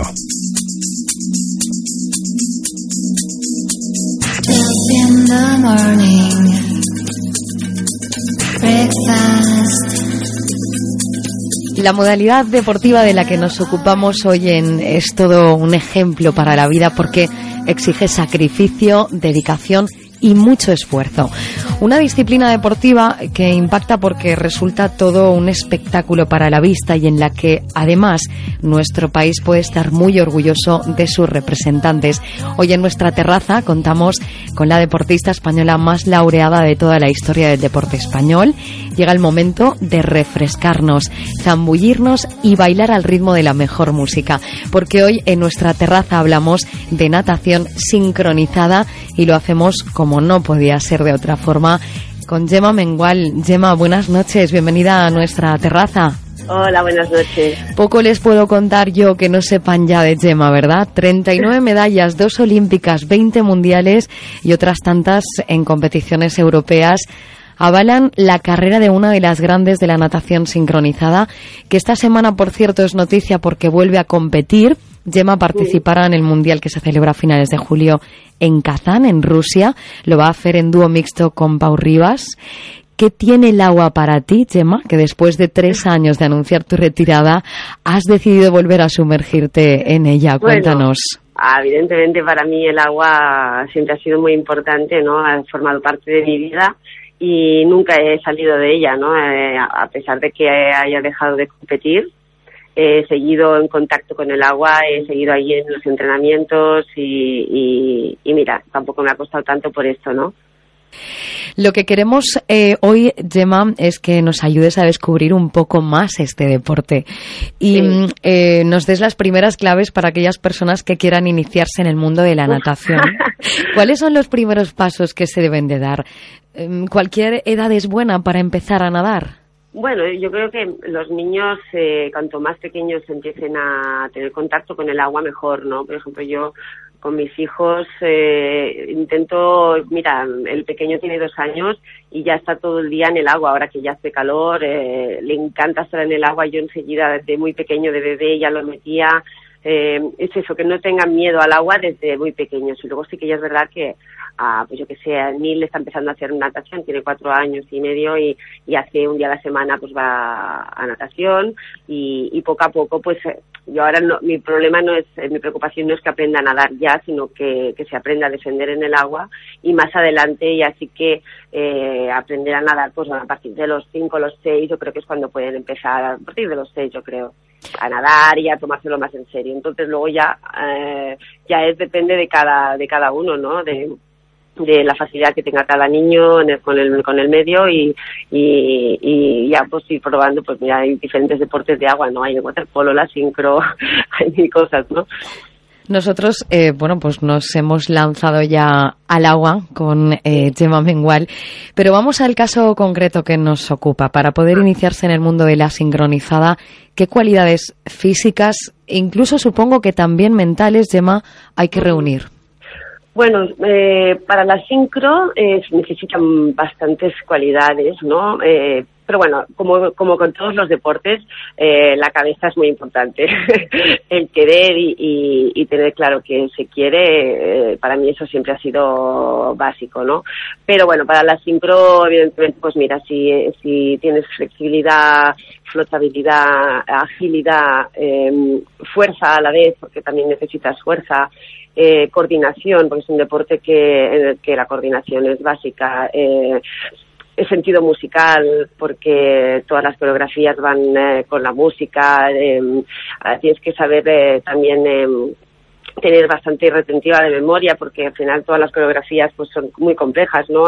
Cuando empiezas de pequeña pues las coreografías son más, más sencillas, pero a medida que vas eh, mejorando y vas aprendiendo a hacer más cosas, las coreografías se van complicando y, y, y en cada movimiento, cada movimiento tiene un número y, y- y es un deporte que es tan de, de perfección, de de ejecución y de, de todo, de sincronización, que tienes que estar muy, muy, muy concentrado, ¿no? Y, y tener la parte eh, coordinación eh, y, y saber a la vez que estás pensando en ir a los números, ir con la música y tal, saber también autocorregir tu ejecución, tu técnica, o sea, es muy completo. La cinco es un deporte muy completo. Vemos que este deporte es el resultado de mucho trabajo, según nos cuentas, y también según vemos las competiciones en la televisión, ¿no? Mucha gente se puede preguntar cómo se mantienen de esa forma eh, en el agua, cómo pueden bailar bajo el agua, mantenerse arriba. ¿Qué dedicación exige todo esto, Gemma? Bueno, son muchas horas de entreno, ¿no? Es un dominio del, del medio total y, y para que una coreografía de equipo salga bien, salga bien, o para que salga perfecto, que nunca sale perfecto del todo, son horas y horas, nunca, nunca hay suficientes horas. Pero bueno, tienes que también saber un poco mm, eh, organizar eh, los entrenamientos para ir eh, cumpliendo tus objetivos, ¿no? Eh, pues vas por partes de la coreografía y vas haciendo a- hasta que vas viendo que las cosas van mejorando, ¿no? Pero son ho- horas y horas. Nosotros hacíamos unas jornadas de, de entre 8 y 10 horas muchas veces, ¿no? Con entrenamientos también de fuera del agua, porque también hacíamos un poco de preparación física y un poco de flexibilidad y estas cosas, ¿no? Pero, pero muchas, muchas, muchas horas de agua. ¿Cuándo puede empezar una persona a plantearse que está lista para competir? Eh, son las circunstancias y todo un poco lo que te va llevando, ¿no? Porque cuando empiezas a entrenar en un club, eh, en el mismo club hacen sus equipos y según el nivel de sus nadadoras deciden, pues bueno, pasan unos niveles eh, con las edades eh, eh, juveniles y infantiles y todo esto, alevines para antes de competir en un campeonato de España tienen que pasar unos niveles, ¿no? Eh, tanto individualmente cada nadadora como luego hay diferentes tipos de competición. Entonces, para ir a un campeonato de España tienes que tener un nivel mínimo, ¿no? Entonces, bueno, cada, cada club tiene su manera de trabajar, eh, cada niña es un mundo y, y cada, y cada entrenador. Entonces, bueno, eh, vas entrenando, vas compitiendo en campeonatos de España y llega un momento que eh, cuando ya llegan en, en edades como junior o incluso más pequeñas se hacen unas selecciones eh, para hacer selección nacional de, de tanto junior como más pequeñas pues tienen también su proceso de selección no las mejores son las que van luego a representar a, a España ¿no? en las competiciones internacionales. Pero todo eso es un proceso largo y hay muchas niñas. En, la- en mi época éramos muchas muchas menos, ahora vas a un campeonato de España infantil y hay 400 niñas. Tal vez porque han seguido, han seguido también vuestras carreras, ¿no? Sois de alguna Sí, forma sus ídolos. todo el boom de la sincro, ¿no? Y, y incluso, y podrían haber más, pero también faltan, faltan recursos, ¿no? En la sincro pues hay, hay poco- pocas entrenadoras, de, en los centros de, en los que se practica la sincro, claro, necesitas una, un, un espacio de piscina en lo que no siempre es fácil eh, tenerlo, ¿no? Entonces, eh, la sincro ha mejorado y ha, y ha avanzado muchísimo, pero bueno, aún queda mucho, mucho recorrido, ¿no? Gema, nos queda poco tiempo, pero yo no me quiero olvidar ni dejar de hablar de la parte estética, porque es muy vistosa, de las curiosidades que en muchas ocasiones uno se puede hacer desde casa cuando sigue las competiciones. Por Sí. ejemplo, te lo habrán hecho las preguntas un millón de veces, ¿verdad? ¿Qué lleváis en el pelo para fijarlo? ¿Qué maquillaje utilizáis? ¿Cómo es la preparación previa a la salida a la Es, piscina? eh, la preparación, eh, a ver, al principio larga, porque hasta que no sabes hacerte el moño tú misma y todo, pues es larga. Yo ahora ya me, me arreglo en un momento. Es, eh, llevamos como una gelatina que se queda, pues mira, la, la son unos polvos con agua caliente, muy caliente, para que se deshaga bien. Y cuando ya queda la, la, la gelatina un poco espesa, te la pones en el, cuando ya tienes el moño hecho, te la pones en el pelo para que quede bien fijo. Además, cuando se seca, de ahí no se mueve nada. Lo vemos, Y- ya. Sí, sí. Y entonces es mucho más cómodo, por- porque si, si en el agua, con todas las coreografías que tenemos, lo que nos movemos, si tuviéramos que estar pendientes de que se nos cae un pelo, pues imagínate, no qué incomodidad. Luego, pues no sé, todos los llevamos un aplique en la cabeza o alguna cosa, a veces no, depende, ¿no? Depende del vallador. Luego el bañador siempre intentamos que vaya bastante acorde con, con la música, con la temática de la coreografía. Luego, eh, ¿qué más me preguntabas? Maquillaje Ah, resistente maquillaje. deberá Bueno, ¿verdad? depende, depende. Yo a veces usaba sombras normales, porque eh, sí que es verdad que es más fácil pues con sombras un poco grasas, porque son como más, con el agua repelen, ¿no? entonces no, se te- no, no se corre el maquillaje ni nada, ¿no? Y intentas si te pones un eyeliner porque sea waterproof, ¿no?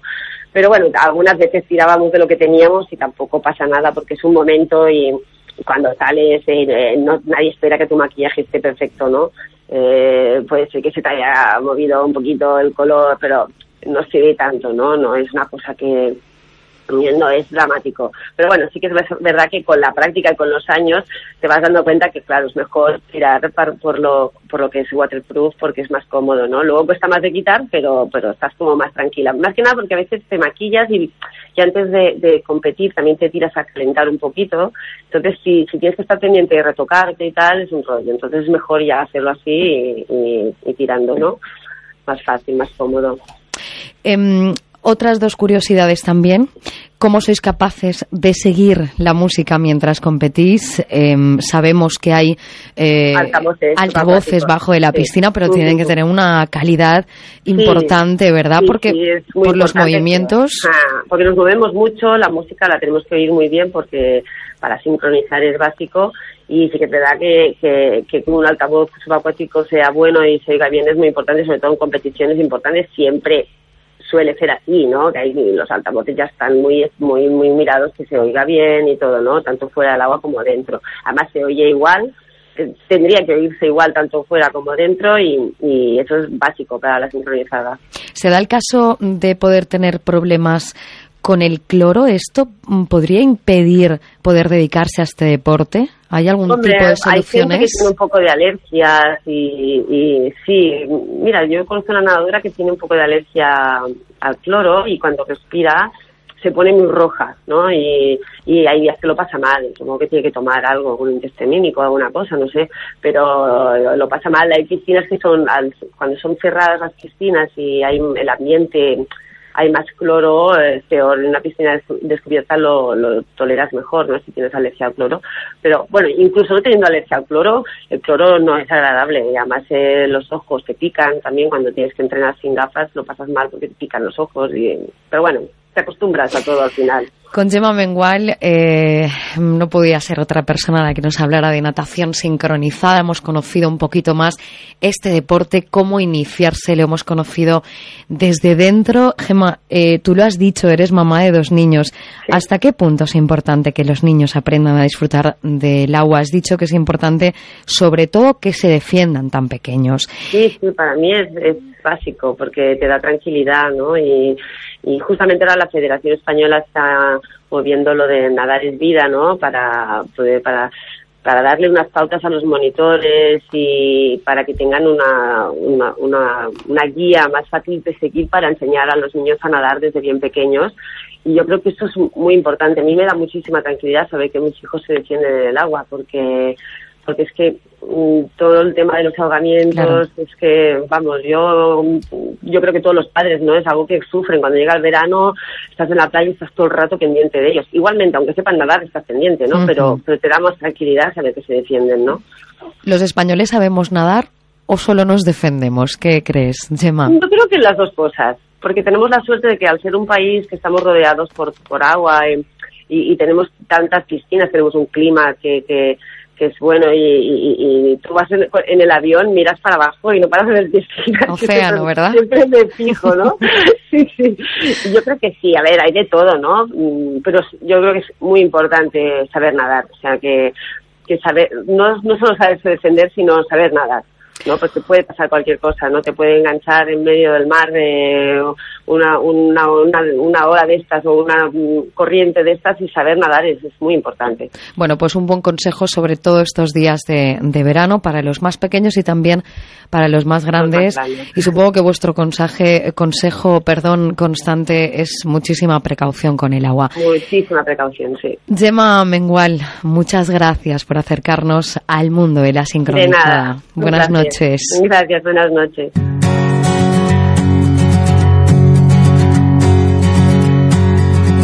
Alicia Job en la terraza de Onda Cero.